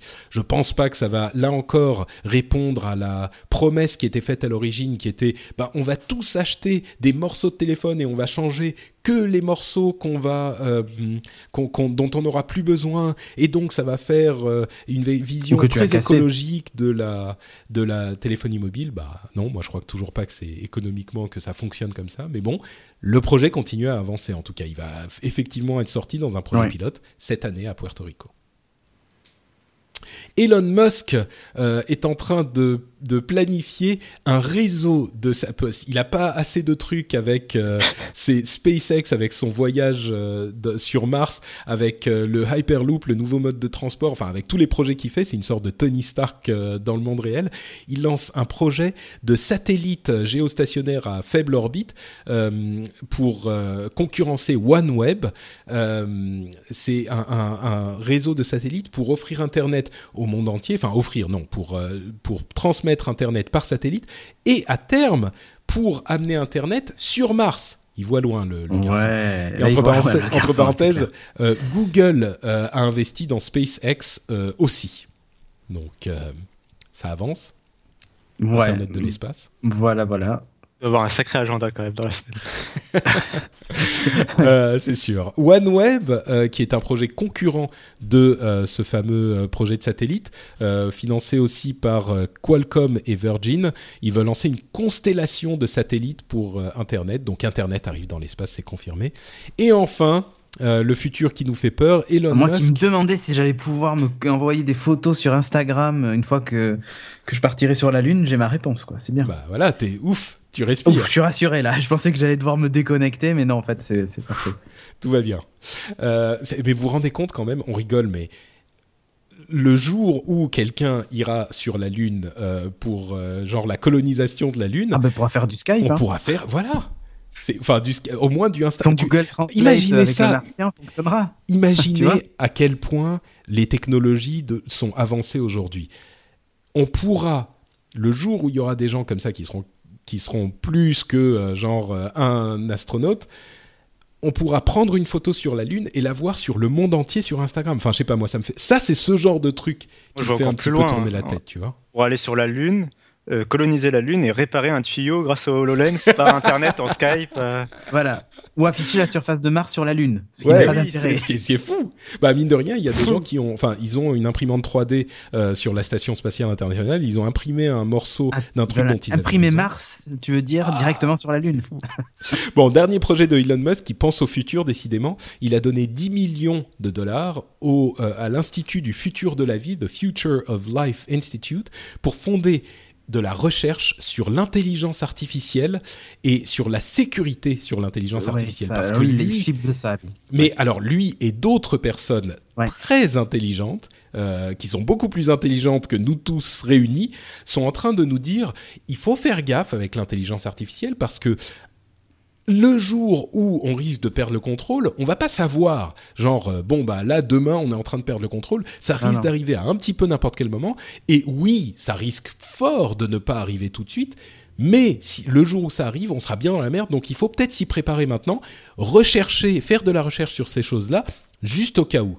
Et donc, euh, comme c'est pas le seul, en, gros, il veut éviter que, il veut éviter le scénario de Terminator, quoi. C'est vraiment ça. Hein, c'est. Et donc, il donne de l'argent pour euh, l'étude prendre un peu d'ADN d'Arnold Schwarzenegger au cas où, euh, pour faire des clones. pour le, le, euh, il faut protéger Sarah Connor, quoi. Ça, ah, Moi, c'est ce que je retiens. Identifions toutes les Sarah Connor de, de la Terre et protégeons. Voilà.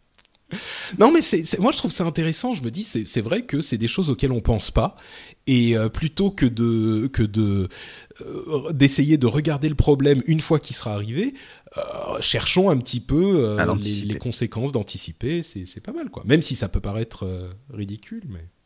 Non, non, non, ça, sur, je trouve ça moins ridicule que de mettre le web dans l'espace. tu vois Ouais, bon, le web Internet dans l'espace. sur Mars, ça m'intéresse pas trop. Par contre, ça, oui.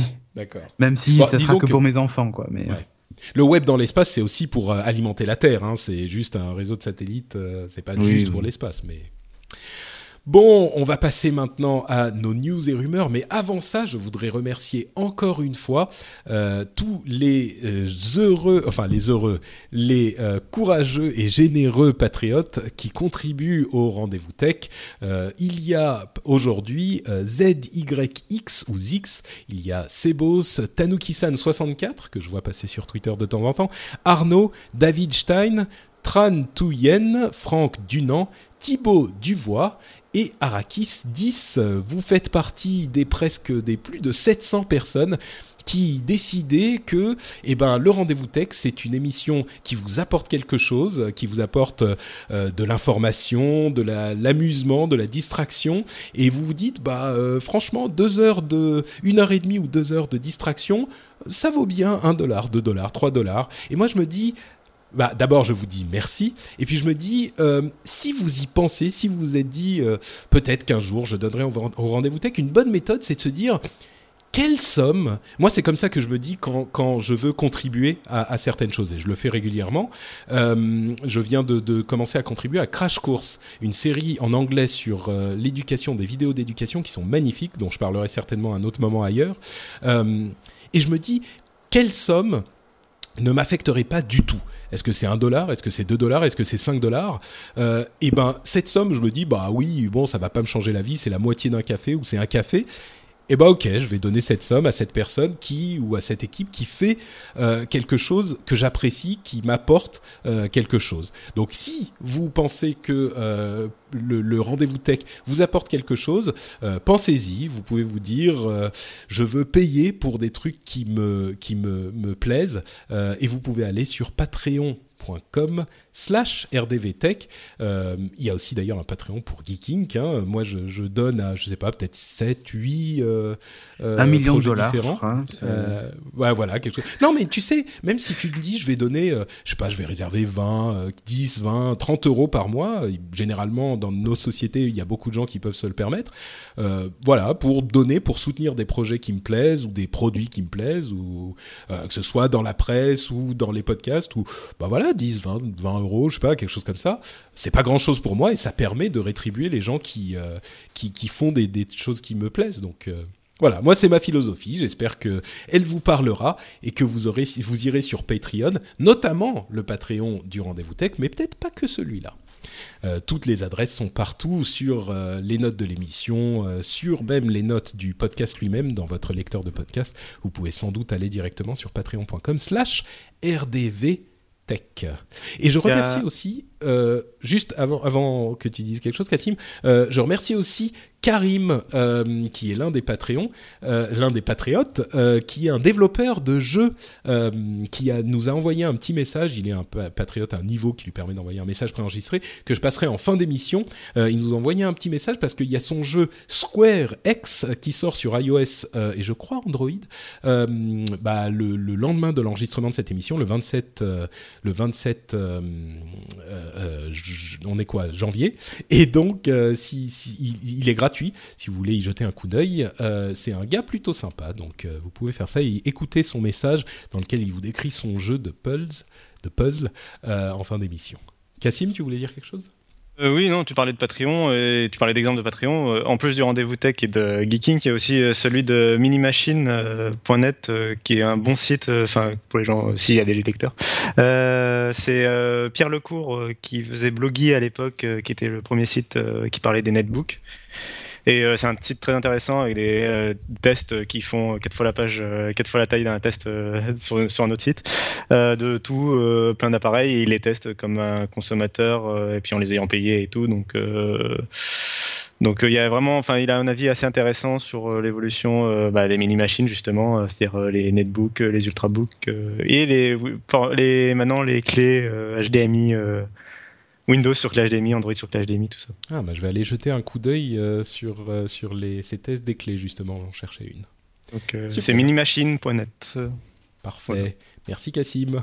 Euh, et donc effectivement, vous pouvez vi- faire vivre tout un écosystème. Oui, c'est magnifique. Vous avez le pouvoir, avec quelques euros, de faire vivre tout un écosystème. C'est fou. On a vraiment tous des super pouvoirs aujourd'hui.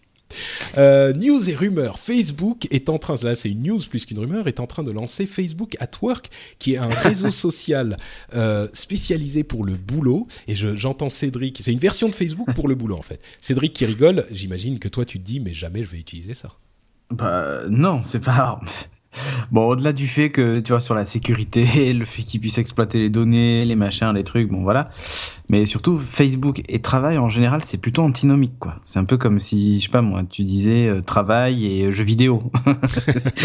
c'est Facebook, c'est plutôt une perte de temps, enfin, sauf si t'es community manager et que c'est ton boulot d'aller sur Facebook, mais en général, c'est plutôt assimilé à une perte de temps qu'à du travail, quoi. Bah, Donc, c'est marrant parce que- surtout. L'idée qui était simple, que j'aimais bien, euh, c'était euh, justement que c'était un peu comme le Bring Your Own Device. C'était l'idée que bah, tu utilises justement Facebook à la maison et au boulot euh, quand il le faut pas, Euh, et donc que tu pourrais et que justement retrouver une expérience similaire, euh, ça serait peut-être euh, une bonne Voilà. idée. euh, Et ben en justement, c'est- exactement pour ça que je pense que c'est peut-être une bonne idée.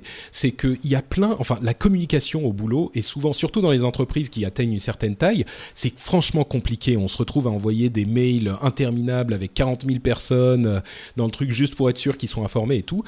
Le, le réseau social en lui-même est un moyen de communiquer. Alors les trucs non essentiels, hein, s'il faut absolument que quelqu'un ait une information, je pense que vous allez lui envoyer un mail. Mais ça peut aider à, à diffuser des informations. Souvent, il y a des gens qui travaillent sur des projets qui vous seraient utiles et vous n'êtes même pas au courant parce qu'il est euh, quatre étages plus bas ou dans une autre, dans un autre local, etc. Mais c'est vrai, hein, on rigole, mais Ah non, bien sûr, bien sûr. c'est c'est un vrai problème. Et je pense que les réseaux sociaux sont un moyen de euh, résoudre ce problème. Alors, évidemment, euh, il y a énormément de, de- de projets dans ce sens-là, de projets de productivité, de gestion de projet, etc. Et c'est toujours un nouvel outil à essayer d'apprendre. Est-ce qu'il y a Candy Et- Crush? Si oui, tout le monde va l'adopter. hein. D'accord, c'est ça. Non, mais là, Facebook, c'est un outil que vous savez déjà utiliser, donc pourquoi pas Si c'est suffisamment séparé, euh, pourquoi pas c'est, Vous utilisez votre compte Facebook, Sûr, mais si tu te évidemment, personne... pour poster les photos de ta dernière Alors soirée. là, là, il faut que. Facebook at Work soit tout rouge avec du rouge partout. C'est ça. ouais. Mais bon, c'est vrai que ça, c'est un problème. L'image de Facebook qui est antinomique du travail sera un problème à, Oui. euh, alors, Apple, une petite news rapide, Apple a euh, payé 10 milliards de dollars aux développeurs en 2014. Alors, le chiffre comme ça est un petit peu astronomique, mais ça représente pas grand-chose. C'est juste pour, vous donner une idée, euh, ça représente plus que l'ensemble des revenus du box-office aux États-Unis euh, la même année. Voilà, juste pour vous donner une idée, c'est un chiffre qui me paraissait frappant. En perspective des chiffres. Ouais. Ouais. Euh, non, euh, quand même, c'est énorme, quoi. Les développeurs, Oui, uniquement les développeurs, c'est-à-dire qu'ils ont pris, eux, Apple, en plus 3 milliards de dollars. Bon. Voilà.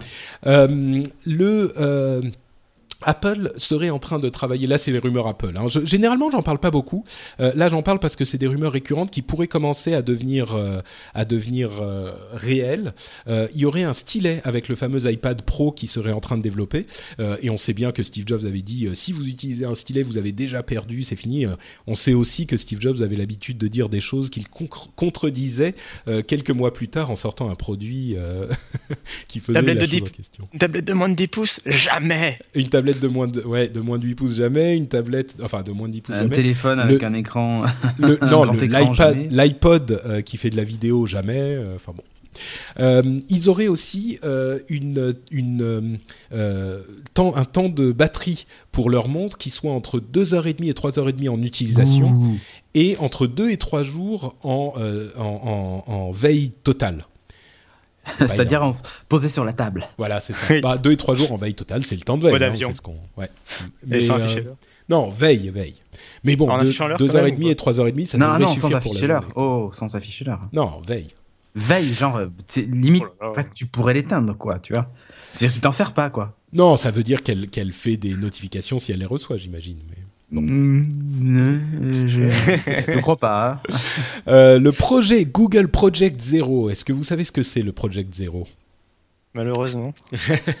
C'est un projet en fait de chercheurs en sécurité informatique qui signale aux, aux développeurs et aux constructeurs les failles de sécurité euh, et qui 30, euh, 90 jours après, les révèlent au public. Alors pourquoi ils font ça? Parce que quand eux, ils réussissent à trouver une faille de sécurité, ça veut dire que d'autres euh, hackers un petit peu malveillants réussissent à les trouver aussi et les exploitent a priori dans le monde. Euh, et donc, pour une bonne hygiène de sécurité informatique, il est important que ces failles soient connues par tout le monde pour qu'on puisse les, euh, travailler à les résoudre, plutôt qu'elles ne soient connues que par des gens qui sont malveillants. Et ils avaient révélé des, failles de sécurité euh, pour Microsoft. Ça avait fait un petit peu de bruit parce que Microsoft avait le, euh, patch euh, qui sortait le lendemain. Ils ont dit, mais attendez, vous ne pouviez pas attendre un jour. Et ils ont dit non, c'est juste 90 jours. Et bien là, ils révèlent des failles de sécurité pour OS X. pour OS 10, pardon, l'OS Mac aussi. Et là, moi, je me disais, ouais, ils auraient peut-être pu attendre une journée pour Microsoft. Et mais bon, en même temps, s'ils attendent une journée là, pourquoi pas 5 jours pour un autre truc et pourquoi pas plus, etc. Non, euh, si c'est 90 jours, c'est 90 jours. Et là, le fait qu'ils en révèlent pour euh, OS 10 aussi, je me dis, mais du coup, peut-être qu'ils sont en train de réussir à faire ce qu'ils pensaient euh, faire, c'est euh, vraiment euh, que leurs règles soient inflexibles et que donc, comme leur règle est inflexible, ils réussissent à faire agir les constructeurs et les développeurs, et qui, à faire Ouais. peur à ces gens-là pour qu'ils comblent les failles de sécurité. Alors moi, il y a deux trucs qui me posent problème. Donc déjà, c'est euh, les 90, les fameux 90 jours qui, euh, bah, en gros, sans avoir accès au code, bah, c'est- un peu le défaut de Windows, hein, mais ils n'ont pas accès au code, euh, ils n'ont aucune idée de la faille, de la taille de la faille ou quoi, et, euh, et c'est toujours 90 jours, peu importe la faille. Donc ça, ça me pose un peu de problème parce qu'ils savent pas du tout euh, la, la facilité qu'aura Microsoft ou Apple à corriger la faille. Et l'autre souci, c'est que c'est un projet de Google et j'attends les détails sur. Euh, j'attends les parce qu'ils ils fournissent aussi des échantillons pour euh, pouvoir le faire soi-même, euh, le hack et tout ça, Euh, histoire de vraiment euh, montrer, euh, faire vraiment un papier pour, pour expliquer comment ça marche, quoi, la faille. Et donc j'attends la même chose pour le, la web view de Android de, je sais plus, la, celle qui est inférieure à KitKat, qui a été, dont une faille a été trouvée justement et dont Google a annoncé qu'il ne la corrigerait pas. Et, euh, Ah Et bah là, la justement, on n'a faille pas eu le détail. La pas faille donné est... de Non, mais la faille est connue. euh, C'était pas eux Ah, qui l'avaient trouvé. La faille est j'attends qu'ils connue. fournissent, j'attends Mais- qu'ils fournissent quand même le sample et le, le et qu'ils Bah ouais. Ouais, ouais, c'est quand même. vrai qu'il y a un petit conflit d'intérêts. Disons que généralement, ce qu'on se dit, c'est que si euh, le, le projet Zero trouve une faille sur un système euh, Google, a priori, ils vont le corriger avant les 90 jours, donc elle sera pas rendue là, publique. Mais là, en l'occurrence, c'est pas le cas. Mais c'est un problème un peu plus compliqué, hein, parce que le WebView, c'est l'ancien navigateur qui n'est plus géré par Google, qui a été déprécié, qui est sur les anciens systèmes. En même temps, on ne sait pas s'il pourrait le faire ou si ce serait au constructeur de le faire. Enfin, c'est un petit peu plus... Mais c'est vrai, tu as raison, mm. il y a un conflit d'intérêt, c'est sûr. Euh, Google se préparerait à devenir euh, opérateur mobile en MVNO. D'ailleurs, c'est même pas le, c'est le cas. On a eu la confirmation. Bon, ils étaient déjà opérateurs fibre, donc mm. euh, c'est, peut-être pour différentes raisons dans lesquelles on va pas rentrer. On rentrera peut-être plus tard. Uber, qui est en train, on disait, ils, vont, ils vont devoir gérer leur communication et leur lobbying un petit peu mieux. Et eh ben, ça a commencé il donne à la, à la ville de Boston des données anonymisées qui permettent de euh, gérer un, petit peu plus la gestion du trafic, euh, etc., et du, planning de la ville. Euh, ils ont annoncé qu'ils allaient créer 50 000 boulots et supprimer 400 000 voitures en Europe cette année.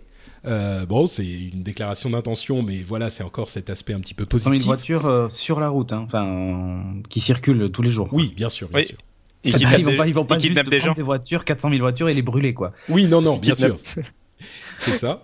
Euh, mais donc, le fait d'avoir euh, Uber permettrait de d'économiser sur les autres voitures, en fait, euh, ce qui aide la pollution, etc. ils ont dit aussi que, et ça c'est un chiffre impressionnant, leur revenu à San Francisco, qui est leur plus gros marché, mais tout de même, était équivalent à 500 millions de dollars, soit trois fois plus que les revenus des taxis de la ville. et ça explique un petit peu la valeur boursière de 40 milliards de, de, Uber, qui est plus élevée que le marché total des taxis. Et il y avait beaucoup de gens qui disaient, mais attendez, le marché des taxis, ça représente ça. Uber a une valeur boursière plus élevée, c'est n'importe quoi. Et ben en fait, pas forcément, parce que visiblement, le, marché d'Uber, euh, pour différentes raisons, est plus gros que le marché des taxis. Les gens utilisent plus Uber que les taxis. Donc euh, voilà, c'était une donnée importante. Euh, Dailymotion lance un service de live streaming pour les jeux, sans doute pour se différencier un petit peu de, YouTube qu'ils n'arrivent pas à rattraper malheureusement. Euh, et pour euh, explorer ce marché qui est en pleine, euh, en pleine croissance avec Twitch notamment, est-ce qu'ils vont réussir Ils y vont un petit peu plus tôt, mais Twitch est déjà bien installé. En même temps, ils ont une base importante, au moins en France, dans le marché du jeu vidéo. Bah, en tout cas, c'est une, une, chose qu'ils essayent, qui est intéressante. Twitter lance la traduction avec Bing euh, dans iOS. Moi, je l'ai pas encore vu, je sais pas où elle est, mais dans iOS, Android et sur le web. Euh, peut-être parce que j'utilise l'anglais et le, et le français, mais c'est pas mal. Ça veut dire euh, communication universelle. Ça serait bien si, si on pouvait avoir des, bonnes traductions. Et c'est le cas. Hein, les traductions sont bonnes aujourd'hui. Mmh. J'ai vu un tweet qui mentionnait l'arrivée de François Pays-Bas dans un pays étranger. oui, oui, sur Facebook. Évidemment, c'est pas parfait. C'était en Israël, je crois. C'était, mais c'était genre, euh, euh, ou, je sais plus ce qu'il imitait. Euh, François Pays-Bas. ouais, voilà ça. C'était, mais c'était, oui, c'était Yahoo, c'est pas, c'était pas Bing. Mais, mais, Yahoo utilise Bing, donc du coup. Mais c'était pas sur Twitter en tout cas.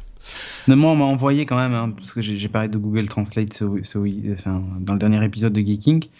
On m'a envoyé une capture d'écran d'une traduction instantanée avec le Google Translate qui mettait, euh, enfin qui en gros disait, alors le, le, c'était une notice euh, qui disait inclut 6 euh, six ping pong balls, 12 cups et instructions. Et la, traduit en français, ça donnait comprend 6 balles de, ping pong, 12 tasses et, instructions avec avec Bing. Mais par contre, quand c'était traduit par Google Translate, ça donnait comprend 6 ping pong couilles deux tasses instructions. Donc, c'était pas tout à fait. Non, mais vraiment, hein, j'ai retweeté d'ailleurs le truc parce que c'était à mourir de rire. Mais, euh, mais voilà, six, euh, six ping pong balls, euh, ça a été traduit donc par six ping pong couilles. Par Google, voilà. mais pas par. Par Google, voilà. La GeForce GTX 960 est disponible pour environ 200 euros, un petit peu plus, mais le prix devrait rebaisser. Euh, c'est une bonne carte graphique si vous êtes un, joueur et que vous voulez pas trop trop dépenser, si vous êtes un, tenant de la PC Master Race. Euh, c'est la carte qui généralement est euh, appréciée, le, le niveau de carte qui est apprécié parce qu'elle n'est pas trop trop chère, mais elle est quand même pas mal. Euh, Lizard Squad, euh, vous savez qu'ils avaient euh, fait des attaques sur les réseaux de jeux à Noël, PSN, Xbox, etc. Et ils avaient ensuite lancé un service payant pour faire des attaques de déni de service. Eh bien, ils ont été hackés eux-mêmes. Et la chose qui est intéressante que j'ai retenue, c'est qu'ils n'avaient fait que, entre guillemets, 11 000 dollars de revenus, parce qu'on a eu des données sur leurs clients. Ils n'ont fait que 11 000 dollars de revenus. Alors tout ça pour seulement 11 000 dollars. Euh, en plus, il y a des, des, des, gens qui se sont fait arrêter, des gens de leur ouais, c'est un peu trop, c'est un peu trop risqué, quoi. Ouais, c'est clair, voilà. Donc euh, voilà, bien fait pour leur gueule. Euh, François Hollande a annoncé qu'il faudra. Oula, tu toi, tu vas avoir des problèmes, toi. François Pays-Bas a annoncé euh, qu'il faudra un identifiant, qu'il y aura un identifiant unique et de la démocratie participative. il a fait un discours aux au parlementaires, je crois, je sais plus. mais bon, c'est pas mal, franchement. L'identifiant unique, ça amène énormément de bénéfices. Et mine de rien, pour ceux qui vont dire ah mais c'est Big Brother machin, bah on a tous déjà un numéro de sécurité sociale, hein, donc voilà, c'est déjà le cas. Euh, et euh, il sera supervisé par la CNIL, qui est très active pour la protection des données. Euh, et de l'autre côté, il a aussi dit qu'il qu'on inclurait une, forme de démocratie participative. c'est le genre de choses qui fonctionnent déjà dans certains pays, notamment pays nordiques, avec des résultats étonnants. on fait des propositions, et si elles réussissent à réunir suffisamment de signatures, eh bien elles doivent être étudiées par le Parlement, pas forcément adopté, mais étudié. Euh, et c'est quelque chose de, vraiment intéressant et qui est permis par Internet et la technologie et qui, peut donner des résultats euh, amusants. Euh, tac, tac, tac. Ah oui, et pour finir, la blague du jour, le président de BlackBerry a fait une déclaration solennelle selon laquelle il voulait que dans la, la neutralité du net soit inclus l'obligation pour les développeurs d'applications de développer les, leurs applications pour BlackBerry aussi, parce que sinon c'est pas juste, parce que les consommateurs n'ont pas accès aux, applications sur toutes les plateformes. Ça c'est moche. Hein. Alors évidemment, ça n'a rien à voir avec la neutralité du net, mais en plus, imaginez ce, que ça voudrait dire. Mais, pourquoi Microsoft s'embête à faire des applications universelles et des Windows 10 s'ils pouvaient euh, juste euh, forcer la main et euh, attacher les développeurs à un clavier Mais les BlackBerry, là, je, sais pas, c'est vraiment la dernière chance, quoi. Oui, non, c'est vraiment. pour moi, elle est même passée, quoi. ouais. Non, mais là, c'est clairement, enfin, c'est ridicule. Je comprends pas pourquoi il a dit un truc comme ça, quoi. Non, surtout, ça, il, se, il se Imaginez si tous les développeurs étaient, si tous les développeurs étaient obligés de développer toutes leurs applications sur tous les systèmes. Parce que bon, BlackBerry il voit midi à sa porte, mais ensuite il y a Tizen, il y a, c'est comment Sailfish, euh, enfin il y a, il y a Firefox. Firefox OS qui est plus le web, mais bon. Bref, euh, on va conclure euh, rapidement en disant, en vous disant que les mouvements politiques et législatifs ont commencé après les attaques euh, de Charlie Hebdo, euh, avec le blocage administratif notamment, qui a été... Enfin, il y a plusieurs choses et il y a un grand débat qui a eu lieu sur euh, les notes de l'émission précédente, dans les commentaires de l'émission précédente, qui était extrêmement équilibré, extrêmement sain sur frenchspin.fr et, et au final, on n'a pas eu de réponse, évidemment, parce qu'il n'y a pas de réponse à, la question de la vraie liberté d'expression et de la presse, mais euh, le débat était vraiment intéressant. Donc, je vous encourage à aller lire ça si vous voulez euh, euh, explorer la chose un petit peu plus avant. Mais ce que je voulais dire, c'est que il faut rester vigilant au niveau législatif, parce que ce type de, d'événement traumatique peut nous amener à des, des, décisions hâtives et on se souvient tous de ce qui s'est passé après le 11 septembre et on a eu euh, on a mis dix ans à euh, nous sortir à se sortir de la gueule de bois du 11 septembre et à se dire oula bon peut-être qu'il faut qu'on prenne les choses un petit peu plus calmement. Et avec les leaks de Snowden on a on a vu tout ce que faisaient les agences de renseignement qui n'était pas vraiment acceptable et c'est six mois après ça, on est en train de refaire exactement, de reprendre toutes ces décisions comme si on avait oublié que ces choses-là euh, n'étaient pas acceptables. C'est assez inquiétant.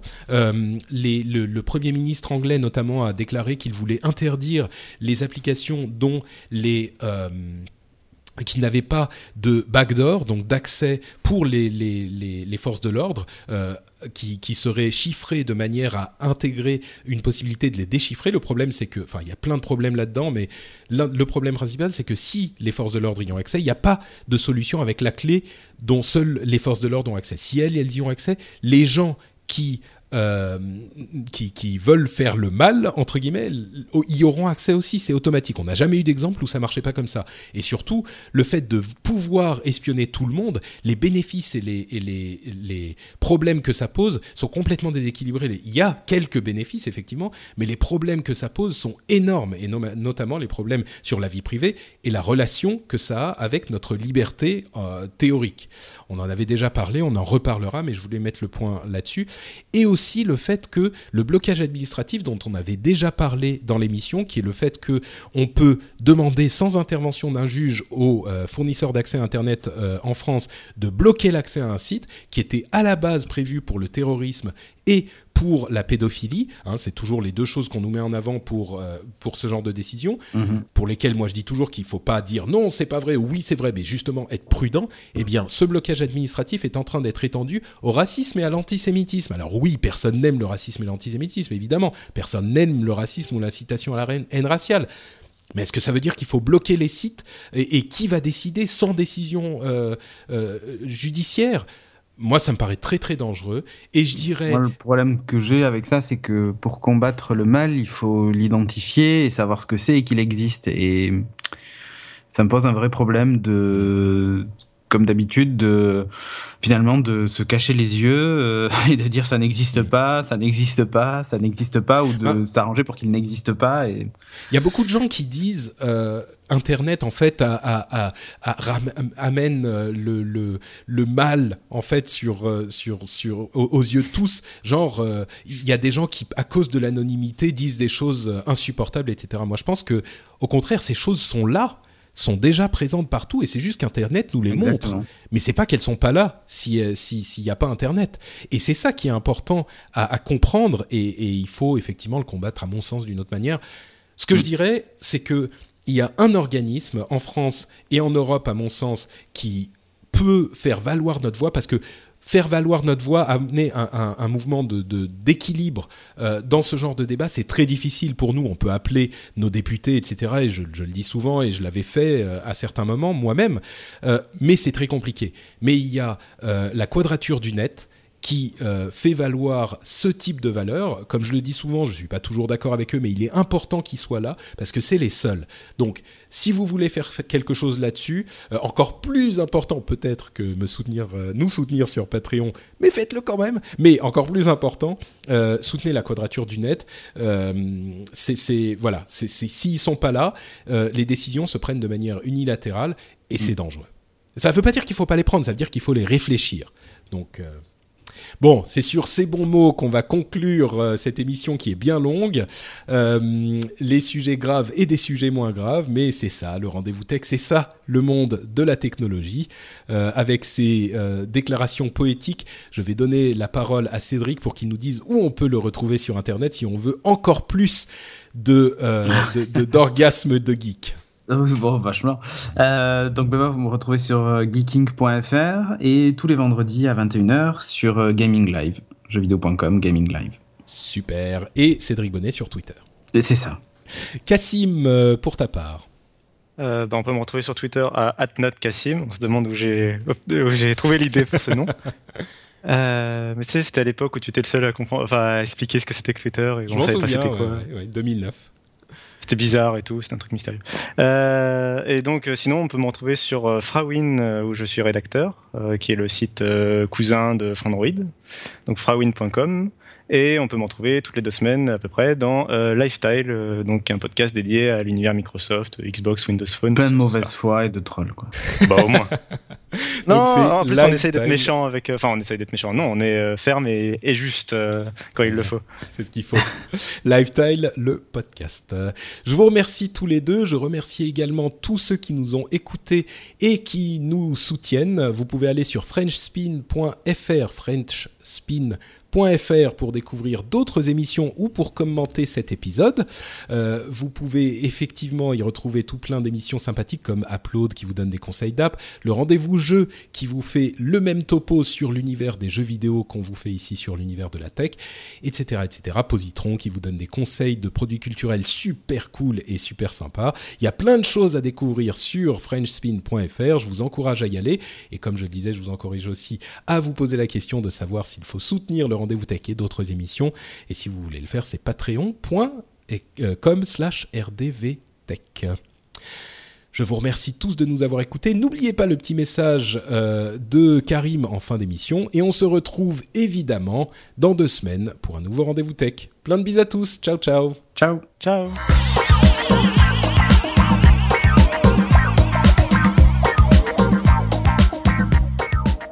Salut à toutes et à tous, je m'appelle Karim Angama, je suis un développeur mobile et web passionné des nouvelles technologies et des jeux vidéo.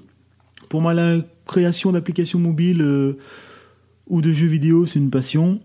Je vais euh, donc vous parler d'un l'un de mes jeux que j'ai développé euh, qui s'appelle Scorix. Je vais aller à l'essentiel et vous expliquer qu'est-ce que Scorix et vous parler aussi de son gameplay. Scorix, euh, c'est donc un petit jeu de pulse mélangeant adresse et stratégie où il faut empiler des carrés de même couleur. Bon, jusque-là, euh, normal, euh, me direz-vous. Mais là où le gameplay est un peu différent, c'est que l'on va contrôler un carré placé en bas de l'écran qu'on pourra déplacer de gauche à droite. Donc, en tapant euh, avec le pouce à gauche sur la partie gauche de l'écran, on va déplacer ce carré vers la gauche. Et même principe pour la droite, on va taper avec le pouce sur la partie droite euh, de l'écran. Et cela euh, nous permettra, tout en déplaçant ce cube, de récupérer ou d'empiler des carrés de couleur qui tombent euh, en haut de l'écran. Le but est, donc d'empiler trois carrés de même couleur. Donc, il faut faire en sorte de ne pas laisser tomber les carrés. Il faudra soit les empiler ou soit les rejeter. Bon, vous l'aurez compris, Scoring, c'est un jeu de scoring avant tout. Je me suis vachement inspiré de, jeux mobiles tels que Monster at My Combo et Dectris pour son gameplay. Mais là où euh, j'ai pu vachement faire évoluer Scorix, tant au niveau de son gameplay que son graphisme, c'est grâce à la centaine de testeurs qui m'ont beaucoup motivé et vachement euh, aidé à, améliorer le jeu. Scorix sortira sur iOS et Android le 27 de ce mois, donc le 27 janvier. Je vous invite à aller sur le site squarexapp.com, donc squarexapp E.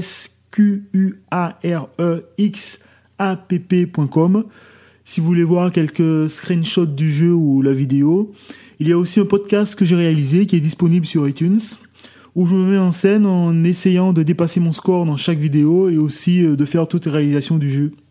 Donc vous allez dans la partie recherche d'iTunes, vous tapez SquareX, donc euh, SquareX S-Q-U-A-R-E trait d'union X pour trouver euh, toutes les vidéos. C'est assez amusant et fun, ça vous permettra aussi de voir le gameplay du jeu. Je remercie euh, Patrick de m'avoir laissé la possibilité de poster ce message. Et je vous rappelle, n'oubliez pas, le 27 janvier, n'oubliez pas de télécharger SquareX, disponible sur iOS et Android. Je vous remercie toutes et tous de m'avoir écouté et à bientôt. Cette émission vous est partie. Pas mal. Normally, being a little extra can be a bit much, but when it comes to healthcare, it pays to be extra. And United Healthcare makes it easy with Health Protector Guard fixed indemnity insurance plans. Underwritten by Golden Rule Insurance Company, they supplement your primary plan, helping you manage out of pocket costs without the usual requirements and restrictions like deductibles and enrollment periods. So when it comes to covering your medical bills, you can feel good about being a little extra. Visit uh1.com to find the Health Protector Guard plan for you. Hi, I'm Daniel, founder of Pretty Litter. Did you know cats tend to hide symptoms of sickness and pain? I learned this the hard way after losing my cat, Gingy. So I created Pretty Litter, a health monitoring litter that helps detect early signs of illness by changing colors, saving you money and potentially your cat's life. Pretty Litter is veterinarian developed, and it's the easiest way to keep tabs on your fur baby's health right at home. Go to prettylitter.com and use code ACAST for 20% off your first order and a free cat toy. Terms and conditions apply. See site for details.